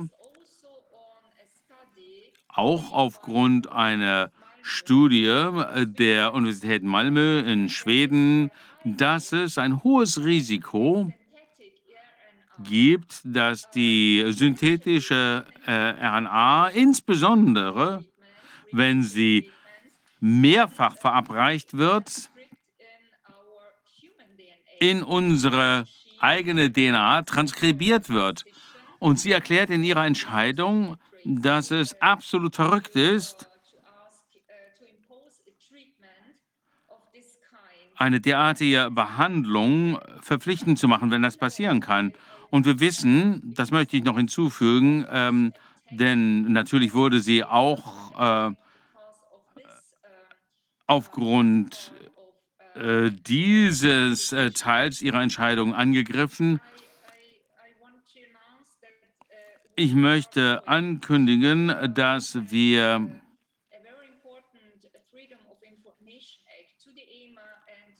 eine äh, Anfrage nach äh, der ähm, äh, Informationsfreiheitsrechten vor äh, der EMA vorzulegen, wo wir eine Offenlegung äh, verlangen hinsichtlich dieser Risiken. Denn wir wissen, dass die europäischen äh, Vorschriften zu fortschrittlichen Therapieprodukten äh, vorsehen, dass nicht nur nicht nur genetische Behandlungen, sondern auch andere äh, äh, fortschrittliche äh, Produkte, sondern auch Produkte, die gar nicht so definiert sind, aber die gleiche Funktion haben. Und wir wissen, dass, dieses so, dass diese sogenannten Covid-19-Impfstoffe eine äh, Injektion dieser Nukleinsäure, Nukleinsäure sind, die dann äh, dafür, dazu führen, dass der Körper, dass Körperzellen dieses Spike-Protein äh, produzieren. Äh, das heißt, sie fallen unter diese äh, Vorschriften zu genetischen Produkten. Was ich also sagen möchte, ist, dass europäische Vorschriften vorsehen, dass selbst für Produkte, die nicht formell als äh, gentherapeutische Produkte definiert sind, die aber die gleichen Mechanismen einsetzen, da ein besonderer Ausstoß innerhalb der äh, EMA für äh, fortschrittliche Produkte äh, involviert sein müssen. Wir möchten wissen, warum dieser Ausschuss, wir wollen wissen, ob dieser äh, Ausschuss äh, involviert war, welche Studien äh, dieser Ausschuss durchgeführt hat und die Ergebnisse dieser Studien. Denn wir wissen, dass keine entsprechenden Studien zu dieser äh, Gentoxizität durchgeführt wurden. Das äh, führt ja zu entsprechenden hohen Krebsrisiken und so weiter. Also dieser Teil der Entscheidung dieser Richterin am äh, Gericht von Florenz ist wichtig, denn sie hat hier einen ganz wesentlichen Punkt angesprochen. Neben äh, den anderen ähm, Aspekten, die schon sehr gut durch öffentliche Daten ähm, dokumentiert sind. Was ich hier sagen möchte, ist, dass wenn Sie diese Richterin angreifen wollen, dann werden wir da sein und weitere Beweismittel zur Verfügung stellen. Wunderbar, exzellent. Vielen Dank, Renate. Ich äh, denke, dass es wirklich äh, sehr gut ist, dass Sie äh, diese Studie aus Schweden erwähnt haben, äh, denn es ist ja nicht nur das Risiko vorhanden, dass äh, der äh, genetische Code des Menschen verändert oder beschädigt werden könnte, sondern es gibt auch die Gefahr, dass die Menschen, die eine entsprechende Veränderung erfahren haben, dass das dann in mRNA äh, transkribiert werden kann, dann kann das äh, immer wieder zur Produktion von Spike-Proteinen führen kann. Denn die äh, Information bleibt ja in den Zellen, wo das mal transkribiert wurde. Und das kann dann sogar noch an die Kinder weitergegeben werden. Das ist, wir wissen nicht, ob das möglich ist mit dieser DNA, aber das Vorsichtsprinzip, das ist eines der wichtigsten, wenn nicht das wichtigste Prinzip, war zumindest in der Vergangenheit in der Europäischen Union eines der wichtigsten Prinzipien ist hier völlig über Bord gegangen. Das ist völlig verantwortungslos. Und ich denke, was, äh, dass es wirklich sehr wichtig ist, dass Sie diese Fragen aufwerfen, äh, dass wir die Details erfahren dazu, was Sie gemacht haben und was Sie nicht gemacht haben, aber hätten machen tun. Sie äh, haben ja äh, wohl das äh, Vorsichtsprinzip ähm, missachtet und nicht nur die Menschen äh, einer Gefahr ausgesetzt, sondern eben äh, sie auch noch genetisch äh, äh, manipuliert und das sogar, sie haben ihnen sogar das, den, dem Risiko ausgesetzt, dass sogar die Kinder noch genetisch verändert sind. Und das ist so wichtig, dass wir in jeder Sitzung darauf sprechen müssen. Ähm, es muss hier viel Forschung durchgeführt werden. Es ist wahr, dass es hier nur eine einzige Studie dazu gibt, die das in einigen Zellen in vitro durchgeführt haben. Aber das ist genug Grund, viel mehr Studien durchzuführen, um äh, notwendigenfalls die, den, die Nutzung dieses, ähm, äh, äh, dieses Impfstoffes äh, zu ähm, beenden. Denn das Risiko dieser äh, äh, genetischen Manipulation und der Weitergabe dieser genetischen Veränderung ist viel, viel größer, als jegliche Corona-Risiken sein könnten. Also es ist wirklich ganz wichtig, dass diese italienische Richterin das erwähnt hat. Ja, vielen Dank, Dr. Wodak. Natürlich, äh, offensichtlich ist die, der wissenschaftliche Bericht, äh, den Sie auch mit unterzeichnet haben, das war eine wichtige Grundlage für unsere Offenlegungsklage. Und wir werden das nächste Woche veröffentlichen. Und Sie haben völlig recht, wenn Sie sagen, dass Sie wissen, dass das der Punkt ist. Äh, und das könnte natürlich ein Wendepunkt sein, weil es eine komplette Verletzung äh, der Empfehlung ist, sie können nichts auf den Markt bringen als Pflichtbehandlung äh, für die gesamte Bevölkerung und wiederholte Behandlung. Da darf man einfach kein Produkt einsetzen, was nicht getestet ist. Das muss getestet werden, insbesondere mit Blick auf diese Wirkung. Das nicht zu tun ist schlicht und ergreifend kriminell.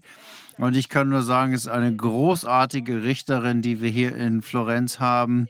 Und wir Richter werden alles tun, um sie zu schützen, weil wir haben in den letzten beiden Tagen die Aggression gegen diese Frau gesehen durch die Regimemedien und auch öffentlich durch die Gesundheitsminister, durch den Gesundheitsminister Peranza, der für uns äh, für den müssen wir noch uns eine Bezeichnung ausdenken, äh, wenn wir uns auf diese Art äh, von Menschen beziehen wollen. Ähm, das ist schon mehr als kriminell und der gehört ins Gefängnis gesteckt, ähm, äh, genauso wie eine große Anzahl anderer Mittäter. Er hat im Fernsehen jedenfalls öffentlich erklärt, dass diese äh, Richterin ihres Amtes entheben, enthoben werden muss. Und er weiß natürlich sehr genau, dass wenn diese Fakten bestätigt werden und wenn die Bevölkerung versteht, was das bedeutet, was diese Richterin dort ganz klar dargelegt hat und in dieser großartigen äh, in diesem großartigen Urteil auch wissenschaftlich begründet hat, dann wissen sie, dass das Leben dieser Gesundheitsministerie, des Gesundheitsministers und der anderen Regierungsbehörden, aber auch äh, ein Großteil der Parlamentarier, wir müssen natürlich ähm, darauf hinweisen, dass nicht nur die Regierung, sondern auch der große Teil des Parlaments, der Parlamentarier, dafür gestimmt haben, für diese unrechtmäßige Impfzwang, Impfbehandlung, äh, dass äh, eine experimentelle Gentherapie ist, also eine gentechnische Substanz. Es ist schon gut, äh, dass äh, dieser ähm, Bezirksstaatsanwalt, glaube ich, hier auf Sizilien äh, das zunächst einmal als experimentelles äh, Substanz bezeichnet hat. Sie konnte also sich darauf stützen. Aber selbst wenn Sie nichts bekommen auf Ihre äh, Offenlegungserklärungsanfrage an der EMA, wird das trotzdem interessant sein, denn wenn äh, äh, es ist ja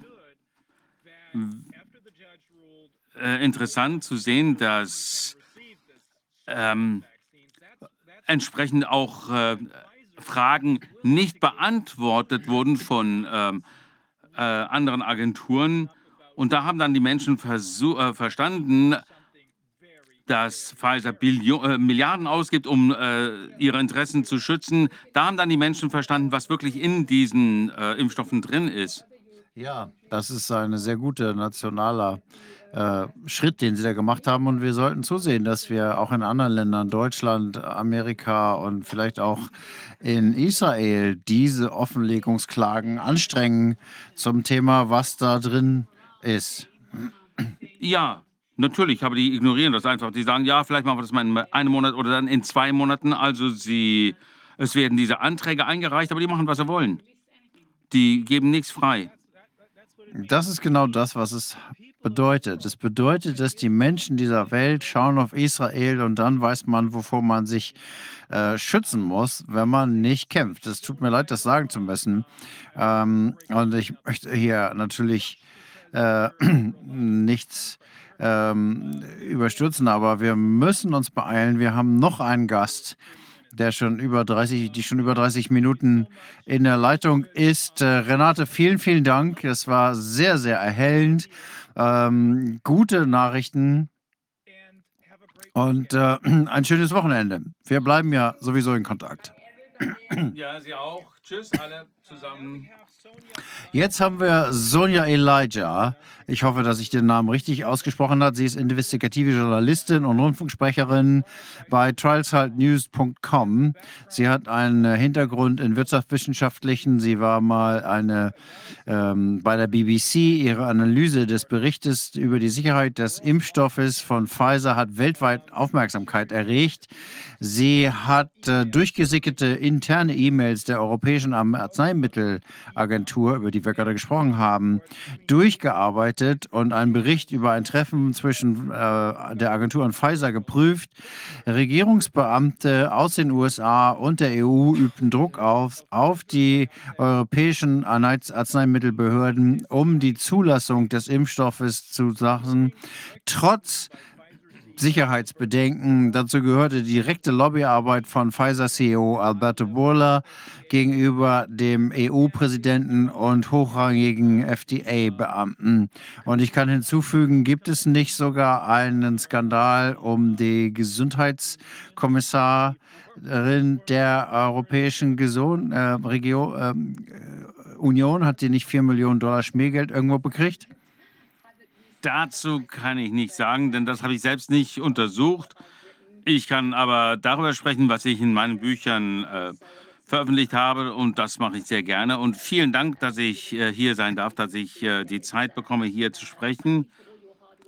Äh, vielen Dank, Rainer und äh, Ihr Team für Ihre harte Arbeit. Wir danken Ihnen. Wir sind in Teamarbeit hier zusammen unterwegs. Bitte, sagen Sie uns doch, was Sie herausgefunden haben. Ja, mein äh, Bericht wurde vor einigen Wochen in äh, Translate News veröffentlicht und ich äh, denke, dass es wirklich eine Bombe hinsichtlich der Beweise, die ich hier offenlege. Keine der äh, Mainstream-Medien hat das natürlich äh, veröffentlicht, aber das äh, zeigt uns drei alarmierende Dinge. Erstens, dass die Politik die äh, Wissenschaft vor sich hergetrieben hat und die äh, Impfprotokolle für Covid-19 äh, festgelegt hat. Und es gab eine unfassbare ähm, Druck, die ähm, Impfstoffe möglichst schnell auf den Markt zu bringen, um politischen äh, Gegendruck zu vermeiden auf Kosten natürlich der äh, richtigen, äh, angemessenen äh, Untersuchung.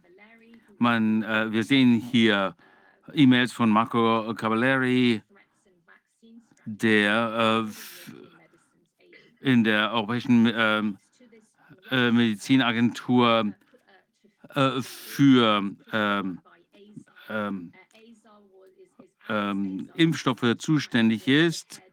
Und äh, er schreibt hier an Esar, der von ähm, Gesundheits- und äh, äh, Dienste zuständig war in den Vereinigten Staaten at time, äh, seiner Zeit. Ähm, dann gibt es interne Mails, wo man diesen greifbaren Druck hat, der da aufgebaut wird, dass ähm, äh, insbesondere, dass äh, der Impfstoff von Bi äh, BioNTech möglichst äh, schnell zugelassen werden sollte. Und zwar äh, möglichst schnell nach der äh, Zulassung durch die FDA. Das war, glaube ich, am 20. Dezember. Ähm, am 2. Dezember, Entschuldigung. Die Mails haben am 10. November begonnen und gehen bis zum 25. November. Was hier wirklich alarmierend ist, äh, man hat hier natürlich diesen äh, Druck, das möglichst schnell zu, diese Hetze, das äh, äh, zu genehmigen, zuzulassen. Und dann gibt es ähm, ähm, auch ähm, die äh, Rückmeldung, dass ähm, wir doch schauen müssen, bei aller Eile, dass die wissenschaftliche Forschung robust ist. Und sie, dann gibt es Mails, wo über diese äh, Telekonferenz, ähm, äh, Videokonferenz gesprochen wird mit der Europäischen Kommission, wie äh, intensiv das war, wie unangenehm das war und äh, dass eine Verzögerung von mehreren Wochen für die Europäische Kommission nicht ohne weiteres hinzunehmen wäre. Und das wird in einer E-Mail äh, erzählt, die darüber spricht, was bei dieser Videokonferenz äh, ab, äh, passiert ist. Und ähm, äh, dann hat man diese äh, private äh, Textnachrichten äh, zwischen Albert Burle, dem äh, Chef von äh, Pfizer, und sie hat eben diese ähm, Impfdeals äh, durchgeführt. Wissen Sie, dass sie das in der Vergangenheit auch schon mal gemacht hat? Sie war Sek Verteidigungsministerin und hat die ganzen E-Mails gelöscht, die ihr wahrscheinlich äh, kriminelle Machenschaften nach hätten weisen können. Das überrascht mich jetzt nicht, muss ich sagen. Das ist wirklich schockierend. Also wir haben äh, hier die Kommissionspräsidentin, die das wirklich äh, Druck aufbaut. Und ähm, es steht hier, dass der politische Fallout zu schwer sein äh, wird, auch wenn, äh, auch wenn es länger dauern würde, eine robuste Studie durchzuführen. Also er sagt, dass der politische Fallout äh, zu hoch wäre, dass die mögliche Verzögerung um einige Wochen ähm, denn offensichtlich waren die Mitarbeiter ja hier besorgt und hätten das gerne, dass er äh, auf Kritikstoß aus verschiedenen äh, Ecken äh, von den Medien, der Kommission und dem Europäischen Parlament. Das heißt also, den politischen Druck, diese Eile, das äh, umzusetzen. Und dann wenn man die dann noch weiter schaut, dann äh, gibt es weitere E-Mails, die äh, diese großen Bedenken ähm, be, äh, behandeln. Und das ist nur wenige Wochen vor der äh, bedingten äh, Marktzulassung. Ähm, da wurde entdeckt, dass es eine große Diskrepanz gibt zwischen dem äh, Handels- und klinischen ähm, Chargen in, äh, im Hinblick auf ihre Integrität. Was festgestellt wurde, war, dass die klinischen Chargen im Schnitt 78 Prozent waren. Die Handelschargen, also die Großserienchargen, die also dann weltweit äh, verspritzt werden sollten, war bei 55 Prozent. Das heißt, es gab hier eine entsprechend äh, wesentliche Verringerung. Und Sie haben in dieser Mail, da kann ich ein paar davon vorlesen, von Veronika. Muss ich mal gucken, dass äh, Kelly, die sagt, dass sie wissen nicht, wie sicher, äh, was die Sicherheits- und Wirksamkeitsauswirkungen dieser Reduktion sind. Und was Sie sagen, ist, dass die äh, mRNA-Moleküle äh, im Prinzip ähm, fermentiert haben, so äh, äh, abgeschnitten sind, also nicht intakt sind. Das ist ja sehr alarmierend. Und die alle ähm, Regulatoren wissen das. Äh, EMA, FDA, ähm, Health Canada, und die machen sich Sorgen, dass sie diese suboptimalen Chargen nicht bekommen wollen. Und sie sagen, dass all diese Bedenken nur äh, theoretischer Natur sind. Also das ist ziemlich alarmierend. Was auch äh, nur, um noch ein bisschen klarer zu stellen, was sich hier äh, abgespielt hat. Eine anonyme Quelle äh, hat mir hier zu einem Pfizer-Bericht bekommen, wo drin steht, dass if der Prozentsatz unter 70 Prozent fällt, das gilt als Schwellwert, dann führt das dazu, dass Wirksamkeit und natürlich auch die Sicherheit des Produktes ähm, betroffen ist. Das haben wir also in einem Pfizer-Bericht. Und da steht, dass die Wirksamkeit des Produktes abhängig ist von der Expression der äh, RNA, was ein ausreichend äh, intaktes RNA-Molekül erfordert. Und das läuft hier weiter. Und dann hat man auch noch, also wir wissen, dass wenn es unter 70 Prozent fällt, dann ist das nicht gut.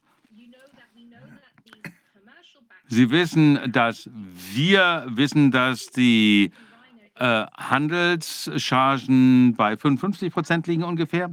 Aber Was auch schockierend ist, dass es vom 26. November 2020 äh, eine PowerPoint-Präsentation gibt, also zwei Wochen vor der äh, Zulassung. Die Antwort ist, wir senken einfach den Standard, den äh, Integritätsstatus für die RNA auf 50 Prozent.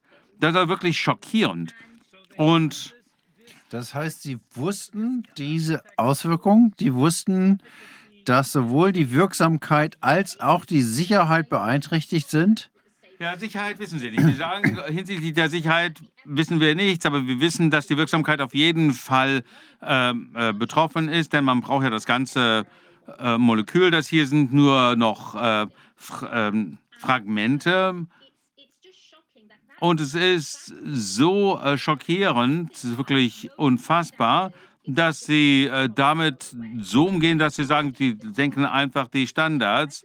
Und ich würde sagen, dieses Problem haben wir immer noch. Das ist noch nicht weg. Ich glaube nicht mal, dass sie das äh, auch nur vernünftig untersucht haben oder sich irgendwie dem, mit dem auseinandergesetzt haben. Wir müssen also fragen, was sind hier die ähm, Sicherheits- und Wirksamkeitsauswirkungen einer äh, erheblich verringerten ähm, Integritätswertes dieses Produktes, das jetzt der ganzen Bevölkerung verspritzt und jetzt sogar bis zu sechs Monate jungen Babys ähm, äh, gespritzt wird. Das ist wirklich schockierend. Das sind Fragen, die äh, gestellt werden müssen und ich bin wirklich schockiert, dass das nicht von den Medien aufgegriffen wird. Noch nicht, aber das wird noch kommen, denke ich.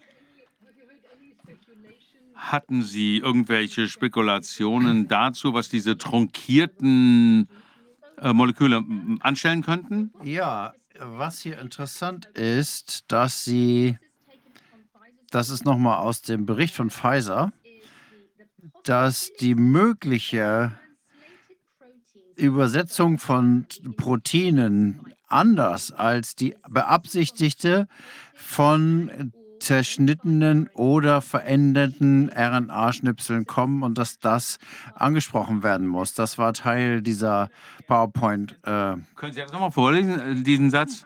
Dass die mögliche Übersetzung äh, der Proteine oder dass die abweichende Proteinbildung anders, die anders ist als gewollt, durch die zerschnittenen Proteine ausgelöst werden kann, dass man dieses Problem angehen muss.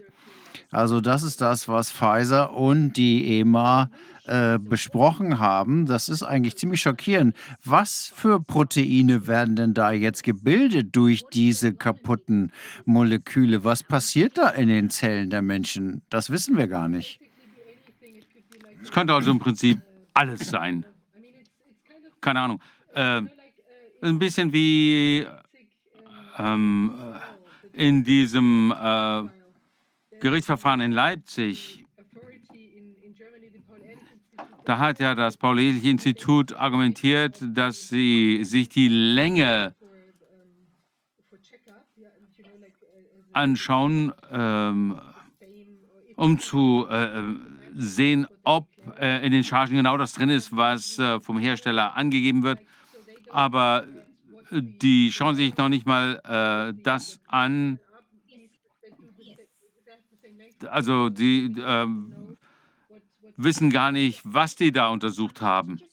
Ja, das hier ist aus einer Folie, wo es um diese Teile geht, die fragmentierten Muster, von denen wird erwartet, dass die aus Schnipseln besteht, die diesen fünf Bestandteilen äh, besteht, die diese äh, Strich 3 Region in dem Gen äh, fehlt. Also das scheint in diesen äh, Teilen zu fehlen und wir wissen nicht, was, äh, welchen Einfluss das hat auf die Wirksamkeit und die Sicherheit das steht hier alles in diesem Bericht. Ich habe Screenshots davon und ich äh, werde da weiter nachforschen und meinen Bericht dann entsprechend aktualisieren. Das ist ja wirklich schockierend.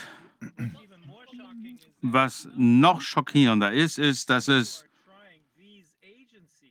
die Menschen, diese Behörden, die ja da sind, um uns zu schützen, dass sie versuchen, das unter den Teppich zu kehren. Die wissen das und versuchen es unter den Teppich zu kehren. Ja, es gibt diese Zulassungsbehörden, die uns eigentlich schützen sollten.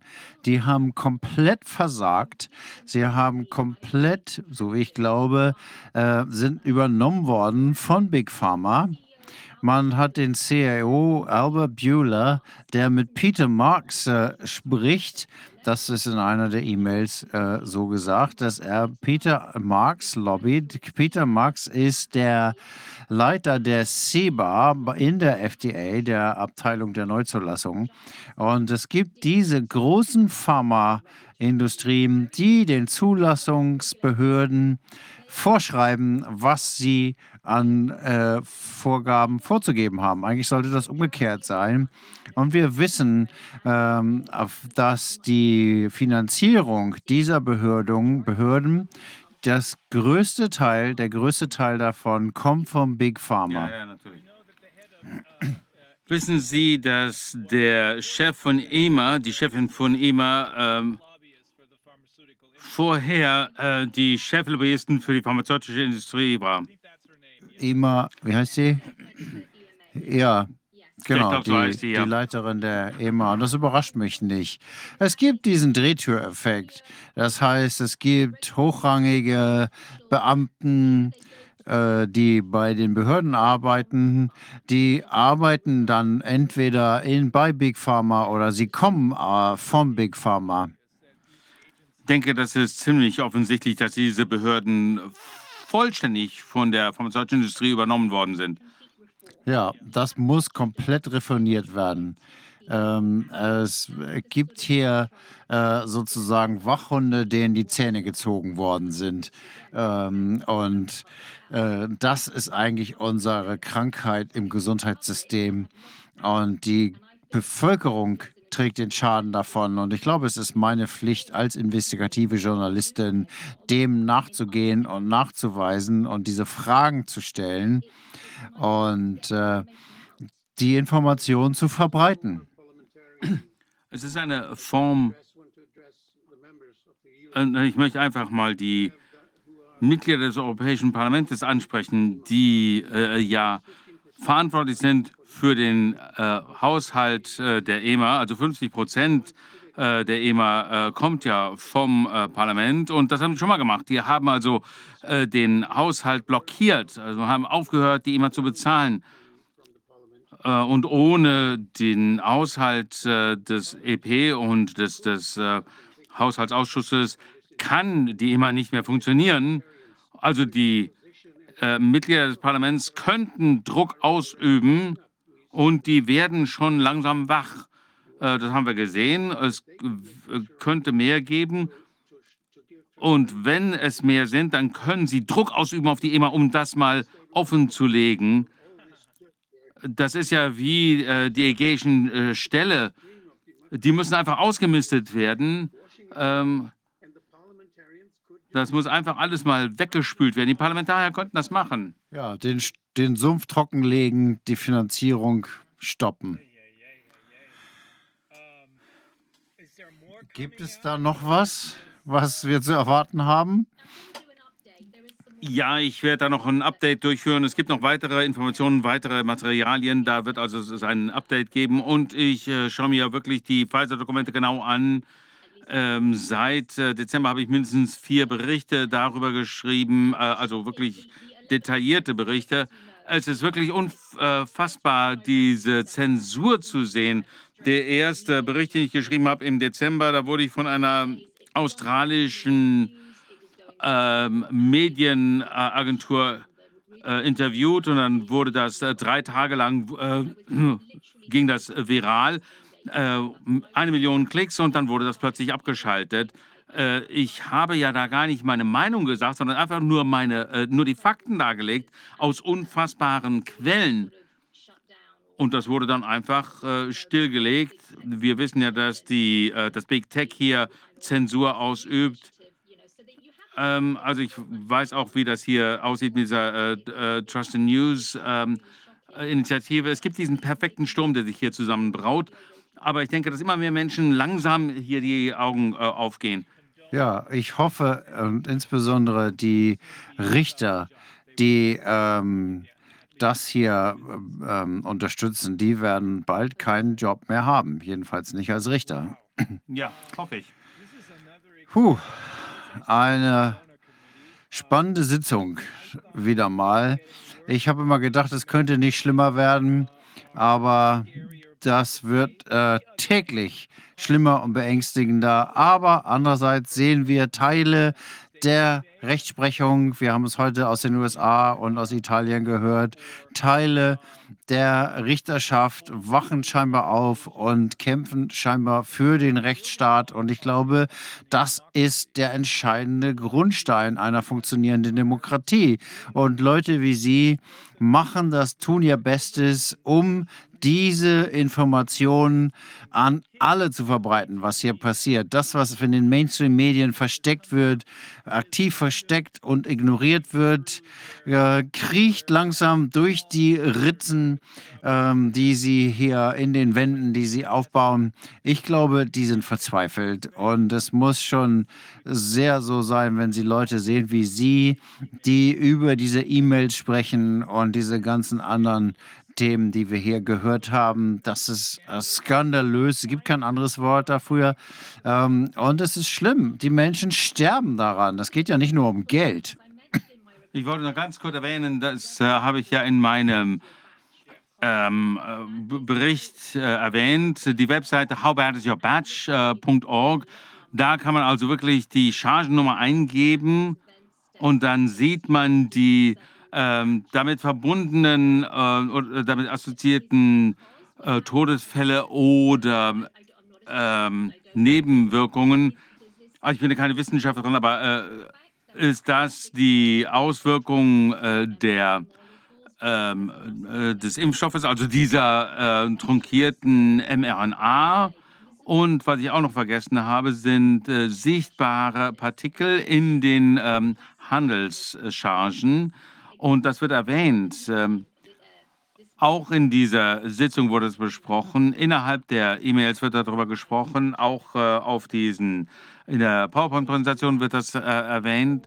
Also die wussten das äh, unmittelbar, bevor sie das zugelassen haben. Also was sind diese sichtbaren Partikel? Was, ähm, äh, warum sind die nicht untersucht worden?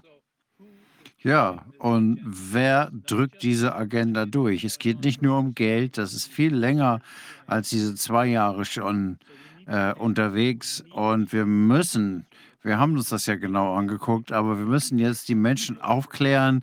Wir müssen die Informationen veröffentlichen. Es geht hier um Leben oder Tod. Allerdings. Gut, vielen Dank, Sonja. Ja, vielen Dank. Danke, dass Sie auf mich zugekommen sind. Ich habe wirklich großen Respekt vor der Arbeit, die Sie hier leisten. Und ich bin sicher, dass die Wahrheit letztendlich ja. zum Vorschein kommen wird. Ja, und zwar wegen Menschen wie Sie. Ich bedanke mich ganz danke, herzlich bei Ihnen. Danke. Schönes Wochenende. Sie auch. Tschüss. Die Wahrheit ergießt sich gerade eimerweise und wird überall sichtbarer. Überall können wir sehen, äh, was hier passiert. Ähm, mit gemeinsamen Kräften auf allen Ebenen, rechtlich, wissenschaftlich und physisch, wie eben hier jetzt auch in den verschiedenen Ländern, äh, wo diese Informationen überall jetzt rauskommen und äh, wir hier auch in Israel zum Beispiel mehr in die Tiefe gehen können. Das ist ein kleineres Land, aber eben auch eine größere Chance, dass die Information sich eben schneller verbreitet und ähm, dass vielleicht wieder alles gut wird, wie das, was wir in Holland sehen, wo die äh, Landwirte protestieren. Kleines Land, jeder sieht das und 80 Prozent der Menschen unterstützen das, was die Landwirte dort äh, tun und wogegen sie protestieren. Und ich hoffe, dass das ähm, hier auch so wird und dass es eine gute Zusammenarbeit wird. Wir kriegen die am Wickel. Rainer, haben wir noch Clips zum Ende? Ja, wir haben ein, zwei. Ähm Videos, aber ich denke, wirklich klasse. einer, äh, Jesse Waters von Fox News, der erklärt, was die wirkliche äh, Agenda ist. Das ist ja das, was ich gerade versucht habe zu erklären. Wir wissen das natürlich alle schon, was hier wirklich hinter den, äh, hinter den, Szenen, äh, hinter den Kulissen passiert. Eine äh, Populationsreduktionsagenda, ähm, ein kurzer Clip, 3 Minuten 45. Da wird einfach äh, die wirkliche Agenda des Weltwirtschaftsforums äh, dargelegt. Und dann auf Deutsch gibt es eins äh, von Sarah Bennett. Sie erklärt äh, nur 45 Sekunden lang, wie in Luxemburg dasselbe passiert wie in den Niederlanden, wo man versucht, die Bauern zu enteignen, äh, wo man versucht, die äh, landwirtschaftliche Lebensmittelkette sozusagen äh, kaputt zu machen. Und in Luxemburg scheint das den Menschen auch etwas äh, langsam klar zu werden. Das sind also die beiden Clips, die wir noch haben. Fantastisch. Dann sind wir, glaube ich, am Ende der Sitzung angekommen und äh, wir verabschieden uns aus Tel Aviv. Wir freuen uns auf die nächste Sitzung und äh, ich wünsche allen einen schönen Abend und ein gutes Wochenende. Eins hast du noch vergessen, aber das kann ich machen. Äh, sind wir irgendwann auf äh, Grund gelaufen, aber bisher hat es gut geklappt und ich bin sicher, dass es auch weiter klappt. Ich glaube, das, was wir sehen können, äh, was wir auch heute wieder äh, sehen können, zeigt, dass es wert ist, in diese Arbeit dieser Menschen äh, zu investieren. Also, ja, Viviane, that's it, right? That's it. So see you next week and uh, stay stay in good in, in, in a good mood as well. Stay in a good Oh, mood. well, That's more important. Yes. Thank you, everyone, and we'll see you next week. Have a great weekend. See you then. Bye bye. See. Bye bye. Tschüss, Wolfgang. Tschüss, tschüss. Macht's gut. Jupp. just get a white badge if you're married to someone important. Or if you're just a part of someone's entourage, you get an ugly green badge. You're not good enough. They keep the elites together, and they have their own little police state to make sure these people are focused on ruling the world. If you're not from CNN or the New York Times and you show up uninvited, they'll probably arrest you. And it's all headed up by a guy named Klaus Schwab, who's pretty much running a one world government here. He kicked off the week by saying the future is theirs, not yours. The future is not just happening. The future is built by us, by a powerful community as you here in this room. We have the means to improve the states of the world. And the way they start is by tracking you. If you go deep in the weeds and what these people are saying at this place, they're openly scheming up some of the craziest plans you'll ever hear of, like tracking your carbon footprint. We're developing through technology an ability for consumers to measure their own carbon footprint. What does that mean? That's where are they traveling? How are they traveling? What are they eating? What are they consuming on the platform? So, individual carbon footprint tracker. Hmm. Stay tuned. You heard it. The one world government wants to keep tabs on what you eat and where you go. All because John Kerry's a little mad that your cheeseburger is wiping out part of the population. People forget greenhouse gases are pollution. And 15 million people a year die because of the quality of the air around the world. We're, we're, we're, dealing with a crisis here, folks. It's a crisis made by human beings. Maybe they should take their own advice before jetting off across the world on those private jets, emitting all that carbon. But to them, they have more important things to focus on, like preventing the next pandemic, since it worked out so well last time. if it comes 10 years from now, we should have far, far better diagnostic technology. That is, be able to scale up every country within a month uh, to diagnose their entire population. We're a little distracted right now, so getting the debate going uh, is happening slowly. Yeah, a lot of people are distracted by inflation, food shortages, you know, real problems. But the ruling class at Davos says, don't worry, it's all a part of the plan. We need to accept that there will be some pain in the process. Uh, the pace that we need will uh, will open up for missteps. Uh, it will open up for uh, shortages on energy. It will create inflationary pressures, and maybe we need to start talking about that. That that pain is actually worth it. If you have all the money in the world, the last thing you have to worry about is inflation. It's our problem, not theirs. They're busy ruling the world. And shady George Soros says if we don't make their ideas a reality, civilization is done for.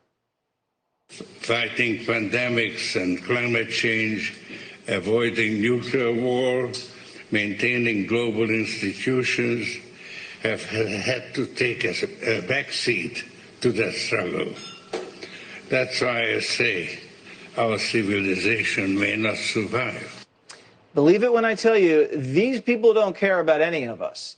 They're just a bunch of globalists hanging out and coming up with too many bad ideas. Ihr Lieben, ich grüße euch.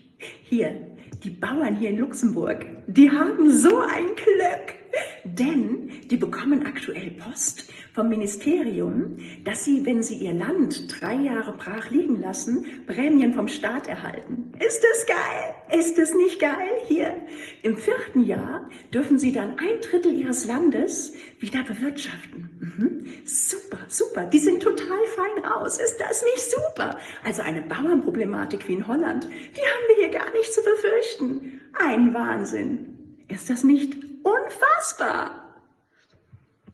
Es ist ein Wahnsinn, was hier passiert. Ein Wahnsinn.